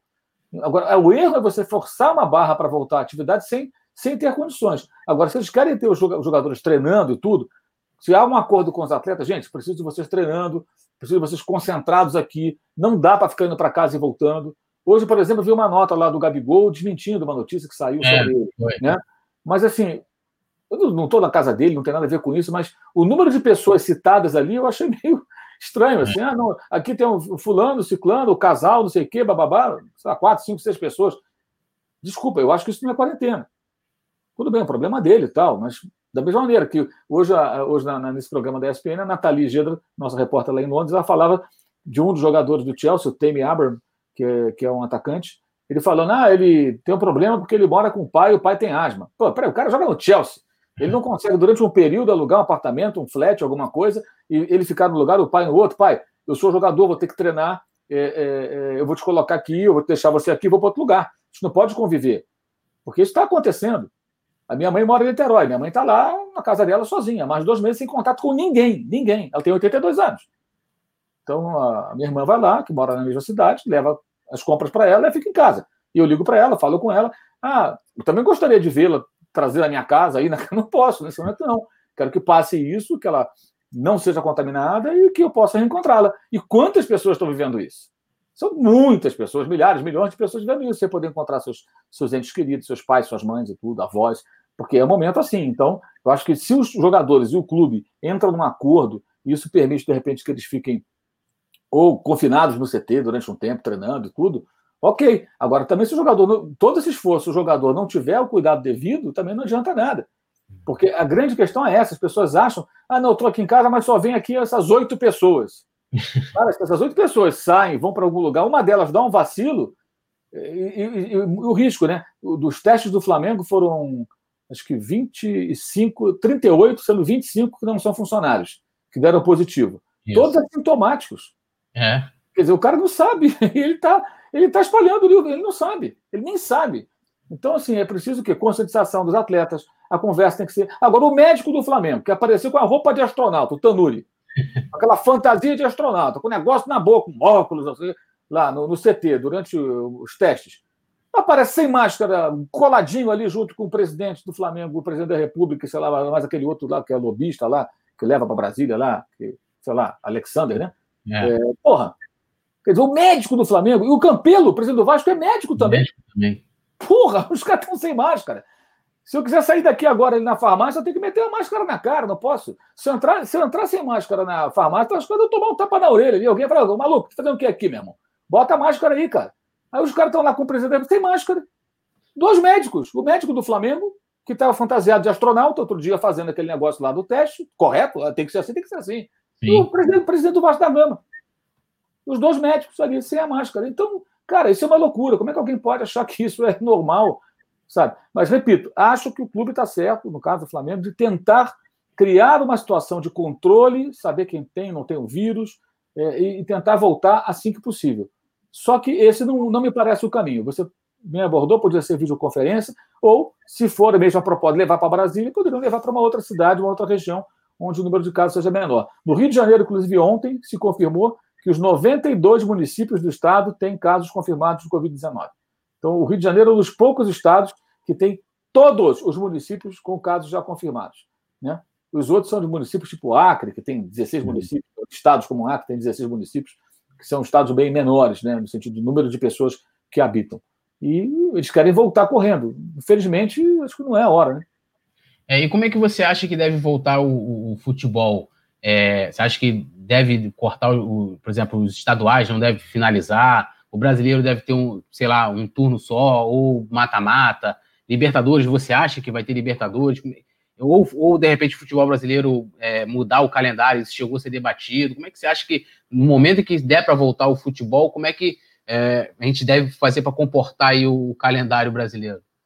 É, primeiro, assim, eu acho que vamos imaginar que é um momento que seja possível voltar a jogar. Eu acho que isso vai acontecer em diferentes momentos nos diversos estados do país pela diferença, né? de estágio de cada um na luta contra a doença. É, eu acho que voltar ao estadual pode ser bom, porque eles podem ser o, o, o laboratório para essa volta. Né? Uhum. Campeonatos que não são tão importantes e que são regionalizados. Então, se amanhã o Rio Grande do Sul oferecer condições, Minas Gerais, eles podem voltar a jogar de repente lá, como aconteceu na Alemanha nesse fim de semana, e, e realizar seus jogos e tal. É, é, o brasileiro, bem, aí já é mais complicado, porque você vai ter que pensar numa logística muito bem pensada, muito bem estudada. Você vai ter que, de repente, algum, será que em alguns estados haverá condição de ter jogo? De repente, tem vários estados com condição e tem um que não, não comporta. Como é que faz? Leva os jogadores para outro lugar? Esse caso vai ter que ser analisado com muito, muita cautela. E no caso da Libertadores é mais difícil ainda, né? porque envolve fronteiras e os países também em diferentes situações na luta contra a doença. Então, não é simples, não é simples. É, eu acho que o brasileiro não pode ser em um turno em hipótese alguma, porque isso vai significar um corte violento da, da, do dinheiro da televisão. E, e, e o esforço para voltar ao futebol é para que ele não morra. Né? Ele, porque se, se o futebol não volta, os clubes quebram. Eles não aguentam. Um ou outro vai sobreviver. Vai ficar também na pindaíba danada, porque não dá para honrar tantos compromissos que existem é, é, sem, sem, jogar durante oito, nove meses. É impossível. Não tem como. Então, esse esforço todo para voltar, é, como acontece na Inglaterra, é, é, é, é compreensível. Assim, é uma tentativa de sobrevivência. Agora, acho que é possível, sim, criar uma, uma situação. Acho, posso até mudar de ideia amanhã, se aparecerem, sei lá, num, num jogo da, da Alemanha desse que eu vi no final de semana, testarem os caras e de 28, 30 jogadores que foram para campo, você de repente tem 9, 10 contaminados. É, não dá mesmo. Né? É, agora, se fizer o teste daqui a algumas, alguns dias, e todos que jogaram no fim de semana aparecer um caso ou outro, um número pequeno, está bem. Acho que dá para jogar, até porque você nem vai ter certeza de que o cara pegou o vírus no jogo. Agora, se 30 caras se enfrentam no jogo de futebol, nenhum deles tem o vírus antes do jogo. Aí, dias depois, são testados e vários têm o vírus, aí você chega à conclusão, você pode, não pode afirmar, mas fica muito, um indício muito forte de que ali a coisa se proliferou. Aí a gente vai ter que discutir o caso. É, é, mas, aparentemente, como fizeram na Alemanha, eu acho que é possível. É... E, claro, um ou outro, eventualmente, vai ficar contaminado, seja no jogo ou fora do jogo. Né? Por isso, os testes são necessários. Então, acho que aqui vai, vai ser uma coisa feita aos poucos. E eu tenho um palpite de que a Comebol, se ela tiver uma situação em que brasileiros e argentinos puderem jogar, e mais alguns outros, se um time do Equador não puder jogar, ela mete o WO e um abraço. Olha, você está eliminado da competição, porque você não reúne condições de receber os, os adversários e os adversários não têm condições de receber o seu time porque vocês têm muitos casos aí. Estou dando o, exemplo do Equador. Não, ela fez isso naquela vez do H1N1 com os times mexicanos. Exatamente o que eu ia dizer. Os times do México foram limados. Então, acho que a Comebol, se ela tiver que se tiver brasileiros e argentinos, ela tiver que limar alguns aí, ela vai limar. Se um, agora, se os brasileiros não puderem disputar, é outra história. Ela vai pensar, peraí, os brasileiros não posso abrir mão. Aí como é que ela vai rebolar para resolver isso, eu não sei. É, agora, o Brasileirão, um campeonato que vai ser bem complicado. Agora vai ter que se pensar numa maneira é, é, é de viabilizar isso. Eu acho que, por exemplo, eles tinham, tinham que pensar numa tabela. Vou imaginar assim: o Flamengo vai jogar contra o Corinthians, o Vasco vai jogar contra o São Paulo. É, de repente, é, esses jogos podem acontecer no mesmo dia, em São Paulo. As duas delegações vêm no mesmo avião, se jogam e voltam. Você otimiza, você reduz custo. É, tem que se pensar nisso também. Né? Você chega, ah, não é, não é o ideal. Não vai ser o ideal. não vai ser o ideal. Vai ter jogo encavalado, um perto do outro. Talvez os jogadores tenham que ficar no primeiro momento no estadual nessa situação que a gente falou, de uma super concentração. Pô, mas os caras vão ficar um mês trancados. Bem, talvez tenha que ficar. Aí é questão de se discutir. É, eu estou aqui trancado há dois meses. Eu vou na padaria ali, no, no padaria, no mercado, uma vez ou outra, eu fico dias sem ir na rua. Fico dias sem ir na rua. Vou uma vez ou outra, compro e volto. Então, por que eles não podem ficar? Eles não ficam na Copa do Mundo? É. Um, um, mês trancado, 40, 50 dias com a fase de preparação. Olimpíada, ficam lá trancados, só treinando e jogando. Ah, mas tem uma janela para encontrar a família. Sim, aí de repente você vai criar até uma situação que eles possam um dia em casa, desde que a família também toma. E a família é o quê? A mulher é o filho do cara, ou pai, a mãe, dependendo de quem, sei lá, qual é a rotina, com quem que ele vive, namorada, sei lá. Agora não dá para ter oito, nove que tem contato. Aí não adianta, gente. Não adianta. Pode até não acontecer nada, mas aí o risco é muito grande. Então, aí os clubes vão ter que discutir isso. De repente, essa pode ser a saída. Você ter os jogadores concentrados, sai, joga e volta. Sai, pega o avião, vai no outro estado, joga e volta, e vai para a concentração. É, é, até que haja segurança para que possam ir para suas casas e que eles sejam extremamente profissionais e responsáveis. Né? Hoje saiu no jornal sensacionalista lá na Inglaterra, é, não sei até que ponto é verdade, mas vou relatar aqui a história rapidamente, que um jogador do Chelsea contratou uma garota de programa. Chamou a moça na casa dele. Chegou lá, deu uma treta entre eles lá e a mulher está acusando o cara de estupro agora, quer dizer. Cara, no meio do Covid, o cara está confinado, ele chama a moça na casa dele lá. Pô, quer dizer, é, olha só a cabeça do sujeito, quer dizer, aí não dá também, né? O jogador tem que ser profissional mesmo, tem que entender o seguinte: você não pode ficar tendo contato mínimo, ainda mais esse contato que ele queria ter.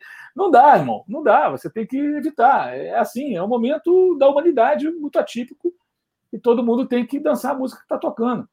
Porque você não tem que pensar só em você, tem que pensar nos outros também, né? Essa é a questão. É. Ah, você pode não pegar, pegar a doença, ser assintomático, você pode transmitir para alguém que eventualmente pode morrer. Há casos de pessoas que não saíram de casa e que ficaram doentes e que morreram. É. E por que isso? Porque alguém foi lá e levou. Alguém que visitou, alguém que foi. Às vezes a pessoa de idade está na casa ali e tal, com um quadro de saúde que a coloca no grupo de risco, além da idade. Aí o camarada vai lá, recebe o neto, o sobrinho, não dá, não pode ir, porra, não dá para ir. Essa é a realidade. Aí alguém, desavisadamente, de repente transmite o, o vírus e a pessoa não consegue suportar. Então, acho que isso, isso os clubes têm a obrigação de fazer e tentar esclarecer para preparar minimamente. Mas é um tremendo quebra-cabeça. E essa coisa de ah, acaba o futebol, joga só que vem, é muito fácil falar da boca para fora. Porque as consequências seriam terríveis, terríveis, terríveis para todos os clubes do mundo se para o futebol totalmente. É, Agora, eu queria te fazer uma, uma pergunta que, assim, todo mundo fala muito do impacto, a gente está acabando já, é sobre o impacto financeiro dos clubes, e aí, olhando para o Flamengo, o Flamengo agora é, tomou uma decisão que, até falei isso mais cedo na live com o Flamengo da gente, que até hoje não consegui entender, que foram as demissões dos 62 funcionários para equilibrar depois de, de comunicar aos sócios que teria como absorver né, o impacto né, financeiro durante três meses, mesmo sem futebol. É, e aí eu queria que você falasse o que, que você achou dessa medida, se, se, se você viu alguma justificativa é, financeira para isso, alguma coisa que justifique né, a demissão desses funcionários antes de tentar um acordo com os jogadores ou funcionários com salários mais altos.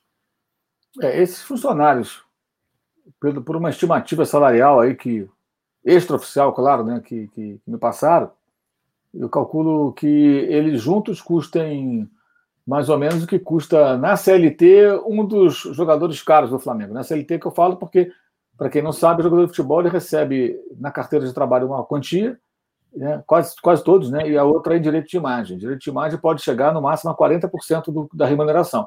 Então, um exemplo, o cara que ganha 100 mil reais, ele ganha até 40 mil na, na, na no direito de imagem e 60 mil na carteira. Ele pode também ganhar 70 na carteira e 30 no direito de imagem, 90 na carteira e 10 no direito de imagem. O direito de imagem não pode passar de 40% do montante total. Então, na CLT, alguns jogadores do Flamengo, os top, eles ganham o equivalente ao custo desses funcionários. É, o custo é tudo. É, é, é, é também ah. com os encargos. Também com os encargos. Então, é estranho. Eu sei que alguns, é, de repente, não tinham função, foram quatro só do departamento de futebol. Na verdade, três, três e um que era, era não era, negócio meio. Enfim. É, alguns estavam aposentados. É, tudo bem, mas por que fizeram isso agora? Então fizessem antes, né? É. Já no começo do ano, tá? Ó, vem cá, vamos avaliar isso aqui, ó. Olha, o Mauro não tem função aqui, cara. Tá aqui coçando o saco o dia inteiro. Não vou ficar pagando aqui. Quanto o Mauro ganha? 3 mil, 2 mil, 5 mil, 10, não importa. Vou mandar embora, pô. Esse cara não faz nada, pô. Tá aqui à toa, não tem função, vou, vou demitir. Ok, não tem função, sai. O clube não pode ser um cabide de emprego. Aliás, o clube de futebol no Brasil, durante muito tempo, foi cabide de emprego, alguns acho que ainda são. É, então, correta a medida. Agora, no meio da pandemia, você demite 62, você pensa, por que isso? E é o que causou espécie foi ver que teve o tal do teste de estresse lá colocado no balanço, que dizia que três meses aguentava. Aí um mês e meio mandou embora as pessoas. Por isso, essa reação é diferente da reação das pessoas, da imprensa e tal, quando o Botafogo manda embora. Quer dizer, o Botafogo não tem condição de estar no respirador. É. O Flamengo está saudável, está fortão. A pessoa, ah, Flamengo malvadão, outra malvadão. Não, não é que foi malvadão. O Flamengo está fortão. Então, por que ele demitiu? Então, você questiona a decisão porque ela foi tomada numa gestão de um clube que, que está com saúde financeira. E não dá para comparar com aquele outro que está. É comparar um cara que tem emprego, ganha bem, não tem dívida, com outro que. ou tem dívida controlada, digamos, com outro desempregado e com dívida. Você não pode comparar a situação de um com o outro. A situação do Flamengo com relação ao Botafogo é exatamente essa hoje. E outros clubes também, os três do Rio, né? O Vasco, a situação acho que é até pior do que o Botafogo em alguns aspectos. É, embora tenha mais torcida e mais potencial em tese para se recuperar. Então, isso causou realmente esse tipo de reação. É, não foi só o Flamengo, agora acho que as críticas bateram muito em função disso, né? E outros clubes fizeram esforço para não mandar ninguém embora, caso do Fluminense. É, o Palmeiras também não mandou ninguém embora. E o Flamengo demitiu 62 pessoas. É, se fosse, de repente, ah, tem uns sete aqui que estão aposentados, estão pensando já em aposentar e demitir e vão embora. Talvez não tivesse é. essa grita toda que, que, que aconteceu, né? Porque se demitir uma pessoa no meio de uma crise dessa é um negócio bem cruel, né? Porque o camarada fica sem chão, ele vai arrumar emprego aonde? Onde é. ele vai trabalhar? Ele perde o emprego e ele vai para onde? Não tem para onde ir, ninguém vai dar emprego para ele agora. Então é uma situação muito delicada, muito difícil. É quando você pensa nos salários dos jogadores, que são altíssimos e tudo, causa realmente uma sensação assim ruim para muita gente. Inclusive para torcedores do próprio Flamengo, que fica, pô, que negócio é esse? Pô? Por que isso? Mandar essa gente embora e tal. É, mas, enfim, é assim, eu acho que isso reflete um pouco, é, e não é só no Flamengo, em outros clubes também, é a cabeça do executivo, do empresário, é, que pensa, funciona dessa maneira. E aí também os dirigentes que são do mercado, que viram, que viram é, depois é, é, cartolas, eles precisam entender uma coisa: clube de futebol não é empresa. É diferente. Então, assim, por exemplo, o Flamengo já teve cargos importantes na Petrobras. É, o Flamengo não é Petrobras. Mas a Petrobras é, é imensa. Não, mas o Flamengo é diferente. O Flamengo, com relação à mídia e interesse das pessoas, é muito maior que a Petrobras. A Petrobras não tem setorista ali todo dia, vários cobrindo o clube. É. A Petrobras não tem programa na televisão, na internet, no rádio, que se discute o dia a dia do, do, da Petrobras. Tem do Flamengo. Como tem de outros clubes grandes, é claro, do mundo inteiro. É, e não tem milhões e milhões de torcedores da Petrobras preocupados com o que está acontecendo lá, não. Tem os acionistas e os empregados preocupados com o que acontece. No caso de um clube de futebol, é muita gente que quer saber tudo o que acontece. Então, qualquer decisão que você tome, você não tem que explicar para os seus acionistas ali, aquele conselho de acionistas, tem que explicar isso para milhões de torcedores e para a opinião pública que acompanha, porque é, o clube de futebol tem muito espaço na mídia. E é por isso que ele ganha tanto dinheiro, né? Que é outra confusão que se faz. Ninguém patrocina o Flamengo, bota lá um anúncio na camisa e tal, porque é porque está na mídia toda hora. Se tirar da mídia e botar só na Flá TV, amigo, ninguém vai querer patrocinar. Porque aí ninguém está vendo. Ninguém está vendo. Outro dia teve lá uma live do rapaz lá do Big Brother, né? do Babu. Babu com o Zico, teve 65 mil.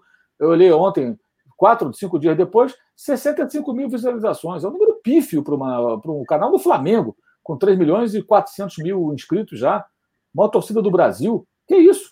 Com um camarada que está super em evidência e junto com ele só o Zico, porra. É. Isso aí tinha que ter audiência de, dessas lives de sertanejo universitário aí, que junta gente pra caramba. É um horror é. a música. Os caras vêm e tal, junta um milhão de pessoas, sei lá. Porra. E, então, assim, é, não é ali que a coisa vai funcionar. Então, acho que também é preciso que os dirigentes entendam isso. Sabe? É, é, o clube de futebol é diferente. É completamente diferente de uma empresa, por maior que ela seja. É, Mauro, são 8h19, até que horas a gente pode ir aqui? Vamos mais um pouquinho, então. Vamos. É, eu queria que, assim, eu estava vendo é, alguns trechos da, da, da live do, do Rodrigo Dunche lá na, na Flá TV, e ele fez uma colocação que já vinha fazendo, mas acho que ele foi mais contundente ali, de que, olha, a gente, com relação aos acordos, a gente não vai mudar nossa proposta, porque a gente não vai pagar mais é, né, uma, uma família do que em detrimento de outra. Então, o que me, o, o que me leva né, a considerar de que se há famílias ainda discutindo, debatendo, é, o Flamengo não vai mudar é, né, a sua, o seu posicionamento. Como que você acha que vai acabar isso? Você acha que isso vai acabar realmente na justiça, com vários anos aí, um desgaste? Né, que eu cheguei a consultar alguns advogados que falaram, Túlio, isso aí é coisa para 20 anos é, tramitando na justiça. Isso aí não é algo que, ainda mais pela proporção do que foi, algo que se resolva muito rápido. É, e o que, que, você acha disso? Como é que isso vai ser? Até deixa eu só olhar aqui rapidinho, o pessoal da Urubucan tá falando aqui, ó, tá faltando aparecer na live da Urubucan. Acho que é você. O sim, sim. estamos em contato. Já, eu já fui lá um tempo atrás. É, a gente vai aqui pela primeira vez, Ronaldo. Deixa o Mauro aqui hoje, pô. E aí eu queria que você falasse um pouco como é que você acha que isso vai, vai, vai acabar sendo resolvido. Você acha que vai acabar sendo resolvido mesmo na justiça e que isso vai desgastar muito a imagem do Flamengo, ainda mais da forma como eles estavam conduzindo toda essa situação? Ah, sim, o desgaste é inevitável, né? E na semana passada, o, o, eu apurei que uma das famílias está propensa a aceitar a proposta do clube, né? Que a proposta está uhum. lá. E as famílias reivindicam mais, reivindicam outras coisas. E uma das famílias é literalmente cansada da situação, né? Porque é muito desgastante. Você imagina o uhum. pai, a mãe de um desses meninos tendo que vir e mexe, falar com o advogado, ó, oh, tem novidade? Não tem, não sei o quê, e vai, e vai. Porque esse dinheiro ele não vai trazer, evidentemente, de volta os garotos, mas é, especialmente famílias mais humildes, é um dinheiro que pode dar uma tranquilidade para elas, pode dar uma condição de vida para os irmãos que ficaram, especialmente os que têm, tinham né, irmãos mais novos, é, dá uma chance para esse garoto, de repente, ter uma vida mais confortável, uma escola melhor e poder ser uma pessoa mais bem sucedida na vida. E, e dá tranquilidade. Naquelas matérias todas que foram feitas quando completou um ano, é, que aliás é uma coisa também que me incomoda na imprensa, né? Eu acho que sou o único e todo dia, o único jornalista, pode ter mais um, mas se tem são poucos. Todo dia 8 eu lembro a, a, a morte do, do, dos meninos, eu ponho na é. rede social, eu escrevo alguma coisa no blog, gravo no meu canal, falo na TV quando tem oportunidade. É, já tem que aí já tem 15 meses, né?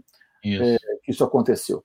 E, e, alguns depoimentos são muito chocantes, né? Por exemplo, do, do pai do, um dos garotos que ele fala: eu não consigo mais trabalhar, eu durmo tomando remédio para depressão, é, eu era motorista, não posso mais dirigir, estou impossibilitado de dirigir. Ah, mas o Flamengo paga lá 10 mil que a justiça mandou e tal. Sim, mas é isso só. É, claro que eu entendo, eu entendo uma coisa do lado do clube que é o seguinte: o clube não pertence a essas pessoas, né?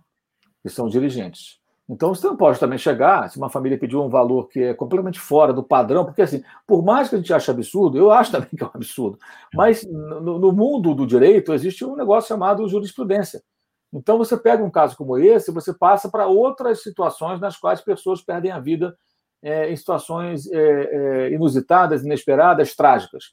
Então, o cara que foi amassado pelo ônibus, caiu do trem, entra tudo mais ou menos no mesmo balaio na hora de julgar. Claro, com as diferenças né, que, que, que, cabem ali.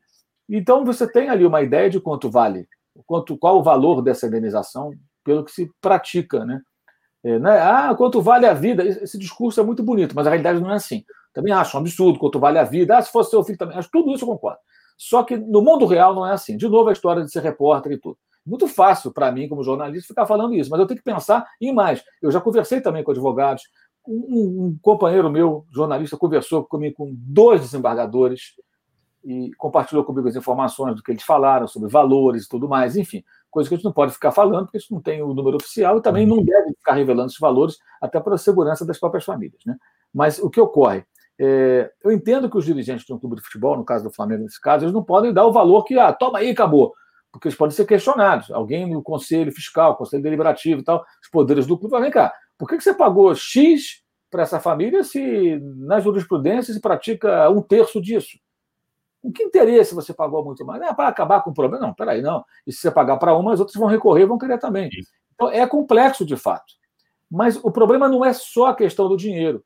É a forma como o Flamengo encaminha isso. E quando completou um ano, isso ficou muito claro. Por quê? Família barrada na porta do CT. A missa em que estava lá, os dirigentes estavam, estavam lá na missa no Cosme Velho, né? Na é. igreja do Tadeu, e as famílias não estavam. Então vamos lá, se o Flamengo. Eu, eu falei com todo, eu entrevistei todos os advogados das famílias que não, não tiveram acordo ainda, e, e, todos eles falam que o clube procura muito pouco.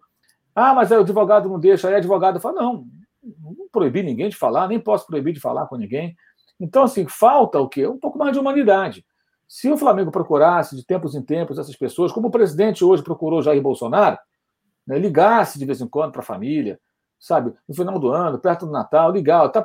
Cara, que algum dirigente ligasse, fosse o Dunche, fosse o Landim, fosse o outro, liga para a família de um, olha, como é que estão as coisas aí? A gente não chegou num acordo ainda, mas o clube está aqui para ajudar, qualquer problema que vocês tiverem, entre em contato, sabe, se precisar pega, bota no avião que não é do Rio, traz ao Rio de Janeiro, conversa, traz o advogado junto, não tem problema. Sabe, é a forma como é tratado. Isso aí eu estou falando com base naquilo que, inclusive, publiquei, que são os depoimentos dos advogados uhum. junto aos familiares, e os familiares deram entrevistas nessa mesma linha, algumas até muito tristes. E eles falam isso: falta carinho, falta uma atenção, é, a pessoa se sente meio abandonada. Ela queria que o, que o clube demonstrasse uma preocupação com elas, que o clube sinalizasse: olha, nós, nós não chegamos no acordo, mas a gente não está virando as costas para vocês. E, e, a sensação ficou sendo o contrário. No dia mesmo que fez um ano, teve, teve um, um, uma família que foi lá no CT, porque lá na Assembleia, na, na, na, CPI, o pai se manifestou que queria ir lá. Aí autorizaram aí. Primeiro não podia, depois viram o tamanho da, da decisão errada e ah, não, pode sim. Aí no dia apareceu mais gente, né? pelo menos mais uma família foi lá. Que eles têm lá o grupo WhatsApp lá e ficou sabendo e foi. Ah, esse não pode entrar que não está autorizado. Cara, nesse dia, O Flamengo tinha que colocar de plantão lá no CT, tinha que dormir no CT, uma pessoa, podia ser o CEO, por exemplo, com autonomia para mandar entrar quem ele achasse que tinha que entrar. Chegou aqui, fulano de tal, se identificou. Aí é o pai do menino, a mãe do menino e a avó que estão aqui. Por favor, acompanha, vai até o local, fique à vontade, faça a sua oração, quer acender uma velhinha aqui, acende e tal, não tem problema. Tem o seu momento aqui para lembrar do menino. Outras famílias não querem ir, algumas quiseram ir. Você tem que tratar essas pessoas como? Tem, tem que abrir a porta para elas. O Flamengo tinha que fazer uma homenagem para esses meninos esse dia, colocar, como você especulou, o nome do módulo como Garotos do Ninho, fazer uma homenagem, como a torcida fez no jogo lá no, no jogo lá no Maracanã, naquela, contra o Madureira, naquele sábado. Aliás, um jogo que não deveria ser nunca nessa data. O Flamengo nunca mais deveria jogar no dia 8 de fevereiro. Como o Liverpool não joga em 15 de abril, que é o dia da tragédia de Lisboa, que morreram aqueles 96 torcedores no estádio. Uhum.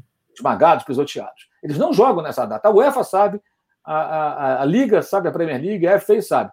Ah, 15 de, 15 de abril. Ah, não, o Liverpool não vai jogar. Não adianta, não vai jogar. O Flamengo tinha que ter comunicado a CBF, a Comebol, a Federação. Olha, nós nunca mais. Duvido que os caras fossem se opor. Não, dia 8 não. Joga dia 7, joga dia 9, não joga, mas dia 8 não joga. Aí teve o jogo, a torcida fez uma homenagem. O Flamengo tinha que ter feito uma homenagem no CT, é, é, tratado essas famílias de outra maneira. Então, isso que causou muito incômodo e causa realmente até um constrangimento em muitos torcedores.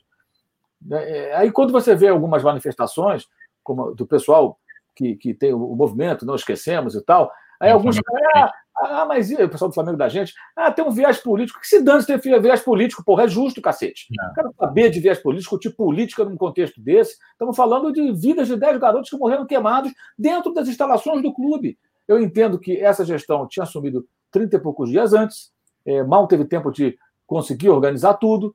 Né? Para isso teve investigação da polícia, para isso o Ministério Público está com um caso que está agora congelado por conta da, da pandemia. Né? Dia 20 de março, até noticiei isso, era a data que o MP pretendia apresentar os nomes para serem indiciados. Né? Então, isso está parado por, em função de tudo que está acontecendo. É, é, mas o clube poderia tratar de outra forma. Então, essa frieza que incomoda. Eu, eu acho assim, por exemplo, houve um momento, depois, meses depois, é, da morte, eu vi um vídeo na internet e o presidente do Flamengo estava numa micareta no Nordeste. Foi. Ele todo direito de ir para onde ele quiser. Mas se eu fosse o presidente do Flamengo numa situação dessa, eu não iria micareta nenhuma, porque eu não me sentiria à vontade de ser visto num local ali me divertindo depois do que aconteceu. Porque o que aconteceu foi muito grave, um negócio que eu não sei como cada um que, dos que estão acompanhando aqui, sejam rubro-negros ou não, se sentiram naquilo. Assim, eu passei várias noites dormindo mal. Eu não conhecia aqueles meninos, mas eu passei várias noites acordando de madrugada, dormindo mal, acordando puto, revoltado, inconformado. Como é que isso foi acontecer? Não é só porque foi no Flamengo, não. É absurdo isso ter acontecido. Isso jamais poderia ter acontecido. A gente não pode aceitar isso como se fosse uma coisa. Ah, aconteceu. Não, não, não podia ter acontecido. E acho também que falta a sociedade e a imprensa mais cobrança aí do outro lado, por justiça. Não é só o dinheiro que resolve. Paguem as famílias o cacete pague o que fizer de acordo, mas justiça.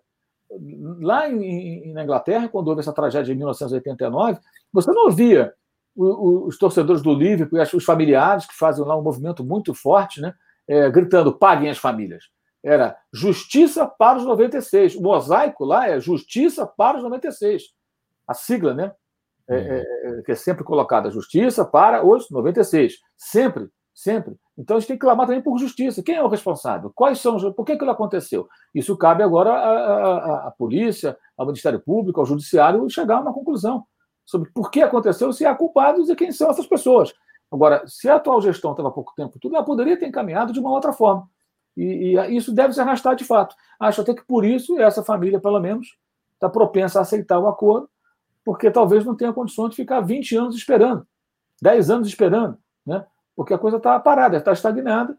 E, e, quando a gente vê o Flamengo faturar 950 milhões e não conseguir chegar num acordo, é muito esquisito, né? Não, não dá é. para ficar diferente a isso, gente. Não dá. O Flamengo contratar o Gabigol, acho, acho ótimo. Ah, fez bem. Fez bem contratar, foi antes da, da pandemia. Hoje até poderia mudar de ideia, mas naquele momento, 17 milhões, 16 milhões de, de euros, pode pagar. É para isso que o clube fatura, para ter jogador bom. Ele é bom, contrato e acabou. Vamos lá, mas não é legal, né? Isso aí foi muito mal encaminhado e isso acho que foi muito ruim para a imagem de uma diretoria que faz um trabalho muito bom. E quando eu falo trabalho muito bom, eu me refiro lá a 2012. Uhum. Porque os caras que estão na gestão anterior e outros que saíram, tudo, é um, é um mix aí, né? mas muitos deles são caras que começaram tudo isso lá em 2012, que foi a salvação do Flamengo. O Bandeira de Melo caiu de paraquedas ali às vésperas da, da eleição e virou presidente. Mas esse trabalho começou com o planejamento dos caras lá atrás. E, e, e eles pegaram uma empresa que estava quebrando, que era o Flamengo, e transformaram em empresa superavitária, lucrativa e vencedora. Né? Isso é muito legal. Teve muita cagada no passado. Escolha ridícula de técnico, um técnico que não tinha a menor condição de fazer um grande trabalho. Depois um acerto muito grande, que não foi dessa ala, né? Ali, aí, ali foi um acerto do Marcos Braz e do Pelai. Foi ali que surgiu o nome, a partir de uma pessoa em Portugal que soprou o nome de Jesus. E aí o, o, o vice de futebol foi quem tomou a frente e conseguiu o próprio Jesus falou isso já. Quem foi em Portugal lá e conversou comigo foi o Braz e tal. Babá. Ele falou isso na coletiva no ano passado. Então, não sou que estou. Eh, não estou inventando, não estou dando uma opinião, essa é uma constatação. Ele e o Bruno Spindel, que é o cara que vai lá para fazer o contrato e tal. e ele vai renovar? Vai renovar com o Flamengo? Vai ficar mesmo? Você acha que deve, renova? Olha, deve renovar e talvez até essa semana ainda deve ter um acerto, né? Não sei agora também se vai ser assinado ou só verbal, está muito próximo. E passa a questão do tempo de contrato, né? Ele quer até o meio do ano, o Flamengo quer empurrar até o final do mandato do presidente. Eu acho que aí o Flamengo está certo e ele também está certo. Porque ele está pensando em quê? Esse mundo do jeito que está, essa maluquice, a gente não sabe onde vai parar. É, ele imagina, se o futebol europeu terminar a temporada e emendar na outra e terminar em maio, junho do ano que vem, ele quer ter a opção de ver para onde ele vai nesse momento. A gente tem que lembrar o seguinte: Jesus ele, é, ele não veio para cá ficar aqui a vida inteira. Ele nunca falou em ficar a vida inteira. Ele veio aqui, é uma passagem. Ele veio para cá para treinar o Flamengo durante um determinado período. Muito bem sucedido, pode continuar sendo bem sucedido, mas ele vai voltar para Portugal, vai voltar para a Europa, ele vai querer outros desafios, outros lugares. E o Flamengo vai ter que fazer o quê? Pensar num substituto. Ninguém é substituível. Zicos parou de jogar, o Flamengo não acabou. Então você encontra, vai encontrar alguém. Agora a questão é, desde já, mapear esse mercado, procurar essa pessoa, ou né, se tiver lá dentro do próprio clube, na própria comissão técnica, preparar esse sucessor. Existe. Muita gente fala, ah, o João de Deus não pode ser. Não sei, não conheço, não trabalho, não fico no dia a dia, não tenho condições de avaliar. O clube tem que fazer essa avaliação e o próprio Jesus pode ajudar nisso aí. No momento que ele começar a sinalizar, olha, eu não tenho interesse em ficar mais tempo, acho que o meu ciclo aqui vai terminar em tal fase. É, então tá bom, Ricardo. Na hora que você pensar pensar em embora, você tem que ajudar a gente a encontrar o cara capaz de dar sequência ao seu trabalho. Porque se puser um técnico com outra mentalidade de futebol, você vai ter mais dificuldade, pode, pode ser bom também, mas vai ter uhum. mais dificuldade em ajustar. O ideal é alguém que não fuja muito às ideias do Jesus para você pegar uma máquina que já está funcionando e mantê-la naquele prumo com alguns ajustes que vão acontecer. Agora, é, às vezes eu acho que tem um certo exagero, inclusive da mídia muito grande, né? Do, do, naquela Sim. coisa de. Desde o ano passado, os, tem gente cobrando a renovação de contrato. Pô, o contrato do cara vai acabar daqui a um mês, hoje é dia 19. É. Exatamente daqui a um mês. Por que, que tem renovar em outubro? Aliás, nisso a diretoria foi muito bem. Não a pressão da renovação. Você imagina tudo, se renovasse esse contrato em janeiro, Pô. com valores muito maiores. Ia estar lá assinado em euro, lá, indexado em euro. Né? É que paga agora? Ia ter que chorar, o português, quebra o galho aí e tal. Ia ficar na mão dele. Agora não, vai ser um contrato feito em outras bases, dentro dessa realidade. Ele não deve ter uma alteração na remuneração nenhuma, ou muito pouco.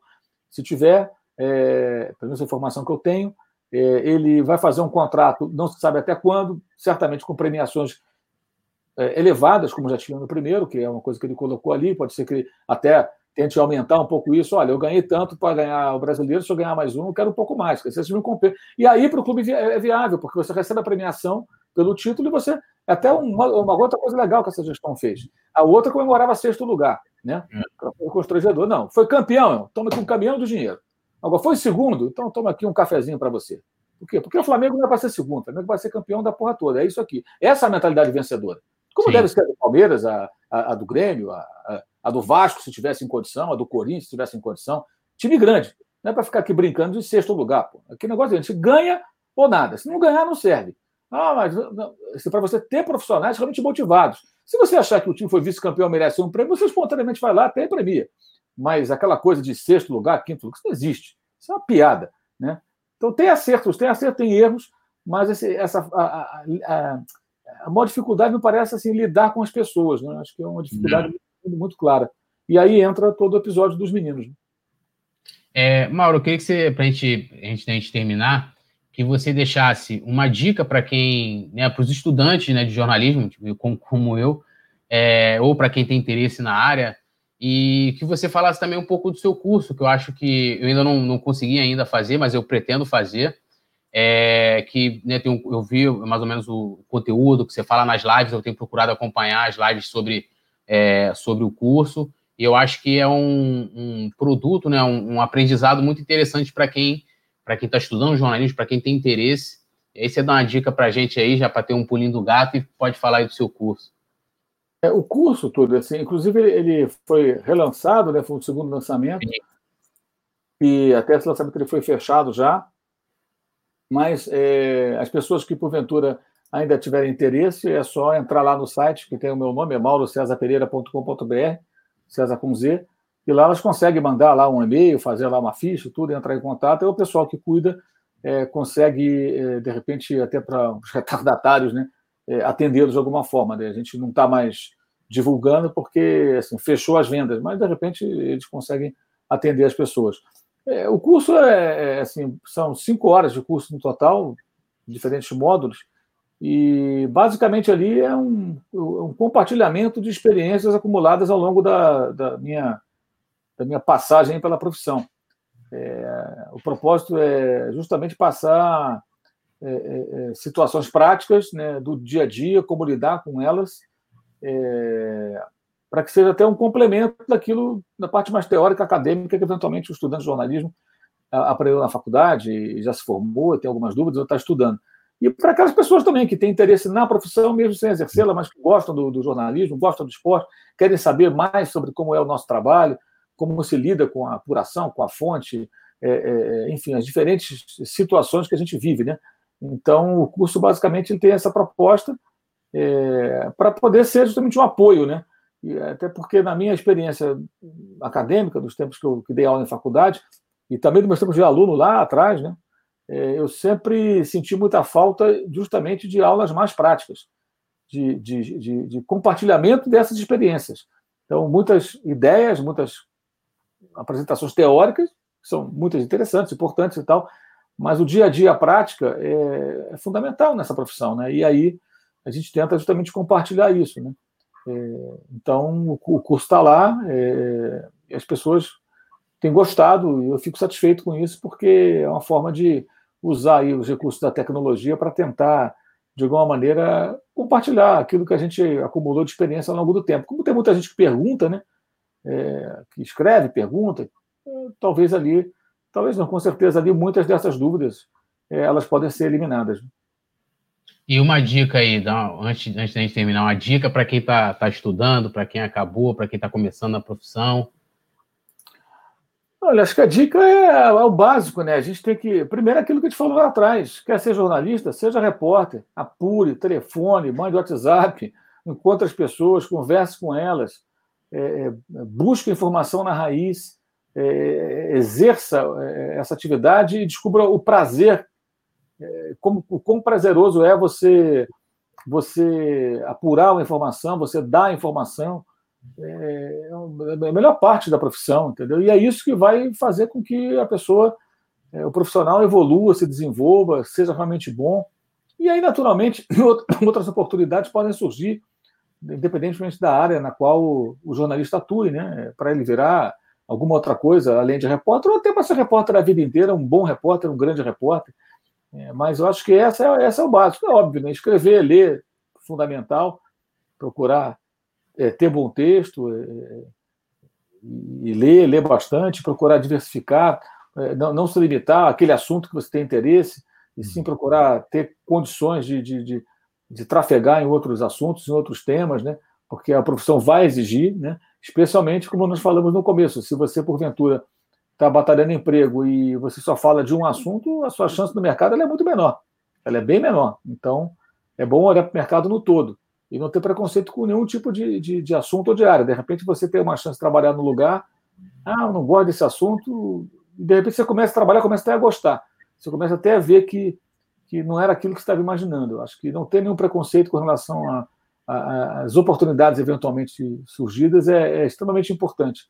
Ou, enfim, você vai ter um, um, um, digamos assim, um mercado muito restrito.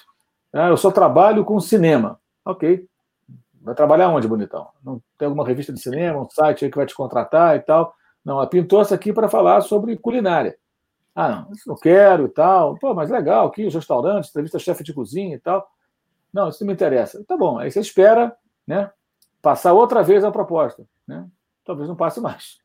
De repente não pinta mais nenhuma, aí o tempo passa, você trabalha em outra área e tem que pagar suas contas e tudo, aí você fica com o seu diploma e perdeu a chance de ser jornalista de verdade, trabalhando como jornalista. Né? Então, essa é, acho que é a dica básica. É, Mauro, eu quero. Ah, tem, tem uma mensagem aqui do Fabrício Chica. Um abração. Tamo junto, meu amigo. Quero agradecer a todo mundo que tá, acompanha a gente ao vivo, que vai acompanhar depois. Depois eu vou separar a minutagem de cada, de cada tópico aqui de assunto no, nos comentários. É uma sugestão lá do Rei Kraus. E agradecer demais o Mauro César por, né, além de ter passado para a gente aqui várias, né, várias passagens do jornalismo, coisas que para mim, é, pessoalmente, já. É, é, e as pessoas têm curiosidade de saber do, do Mauro, né? Eu, por exemplo, hoje fiquei sabendo de várias coisas aqui é, que a gente não sabia, que é um jornalista que, que eu admiro e também de, de, falar né, de Flamengo também, os assuntos que estão em voga. Às vezes as pessoas não querem que comente, mas não tem como não comentar. Né? É impossível que você não fale, é, é, é tão absurdo que é impossível não, não comentar, não falar. É, eu quero agradecer demais o Mauro e mais uma vez aqui dizendo né, da minha admiração, que é um cara que eu me inspiro, né, profissionalmente falando, que fala mesmo, que às vezes fala até coisas que eu não concordo, mas ele fala. Né? Acho que, é, como ele falou do, do João Saldanha, é, é isso aí, que é ter a coragem de falar. É, Mauro, um brigadão, boa noite, boa noite a todo mundo, a galera que vai estar assistindo depois. É, Mauro, dá uma saudação aí de despedida aí para todo mundo. E só, só para me lembrar o pessoal que a entrevista que ia ser amanhã com o Cláudio Prakovnik, ex-vice do Flamengo, ficou para outra quarta-feira. E eu vou avisando aqui a vocês. Obrigado aí. Deixa eu dar só um, fazer uma, uma ressalva que é importante naquilo que você falou, né? Isso é muito engraçado, né? As pessoas às vezes confundem o fato, do meu caso, né? É, o fato de eu ser Flamengo, o cara acha que eu tenho que defender o Flamengo. Isso acontece com outros colegas também. O cara é Atlético, acha que tem que defender o Atlético. Outro é Fluminense, tem que defender o Fluminense. Não, não tem que defender ninguém. Tem que fazer o meu trabalho, e, e escrevendo, falando, é, dando as informações e dando a minha opinião. É, é, não, não, existe isso. E tem o outro lado, tem o maluco que torce pelo outro time que acha porque eu sou Flamengo que eu defendo o Flamengo, mas não presta atenção em nada do que eu faço. Ser completamente alucinado para achar que eu defendo o Flamengo incondicionalmente, que eu defendo dirigente do Flamengo. Não, eu fico muito à vontade para criticar, para elogiar, como a gente fez aqui durante esse nosso papo de uma hora e meia, mais de uma hora e meia, é, é, é, em inúmeros momentos. O que é justo, o que é correto, a gente elogia. É, como já várias vezes eu critiquei o ex-presidente do Flamengo, elogiei também em outros momentos. É assim que funciona. E vale para outros tantos também, de outros clubes. Né? Então, o cara tem que entender o seguinte: jornalista, é, e não confundir o jornalista que faz o trabalho jornalístico com é, aquele que, sei lá, que tem uma outra pegada, que se assume de repente como um torcedor. Nada contra, não, mas é outra história. É outra história. É o cara que é um torcedor do clube, que sempre defende, que briga com os outros. Não, não, não é isso. E como defender né, a presença de Flamengo e Vasco em, em em Brasília com o Bolsonaro, diante da manchete que eu estou vendo aqui no UOL agora. Né? Uma morte a cada 73 segundos. Pela primeira vez, o Brasil registra mais de mil óbitos por Covid-19 em 24 horas. Esse homem é o presidente desse país que morre gente nesse ritmo e ele fala que é gripezinha, que não tem problema, que está tudo bem. Então, associar oficialmente, porque são os presidentes dos clubes, as camisas, os símbolos de Vasco Flamengo a essa pessoa nesse momento, é um tremendo gol contra. Eu acho que só um bolsomínio que defende condicionalmente é, capaz, é incapaz de enxergar isso. E aí eu vou falar até como, como jornalista, como, até como rubro-negro. Isso, isso aí não, não, não, não, é, não é o Flamengo, não é o nosso clube, nós somos rubro-negro, e nem é o Vasco da Gama, de tantos amigos que tenho, de jeito nenhum. É só pegar a história dos clubes e ver que não, não combina, não, não, não tem conexão nenhuma, zero. É um tremendo gol contra. Hoje eu acho que é um dia muito triste por esse número e, e, pra, e para Vasco e Flamengo por, pelo que fizeram os dois presidentes. Lamentável, uma pena. Um abraço, valeu, saudações a todos. Valeu, gente.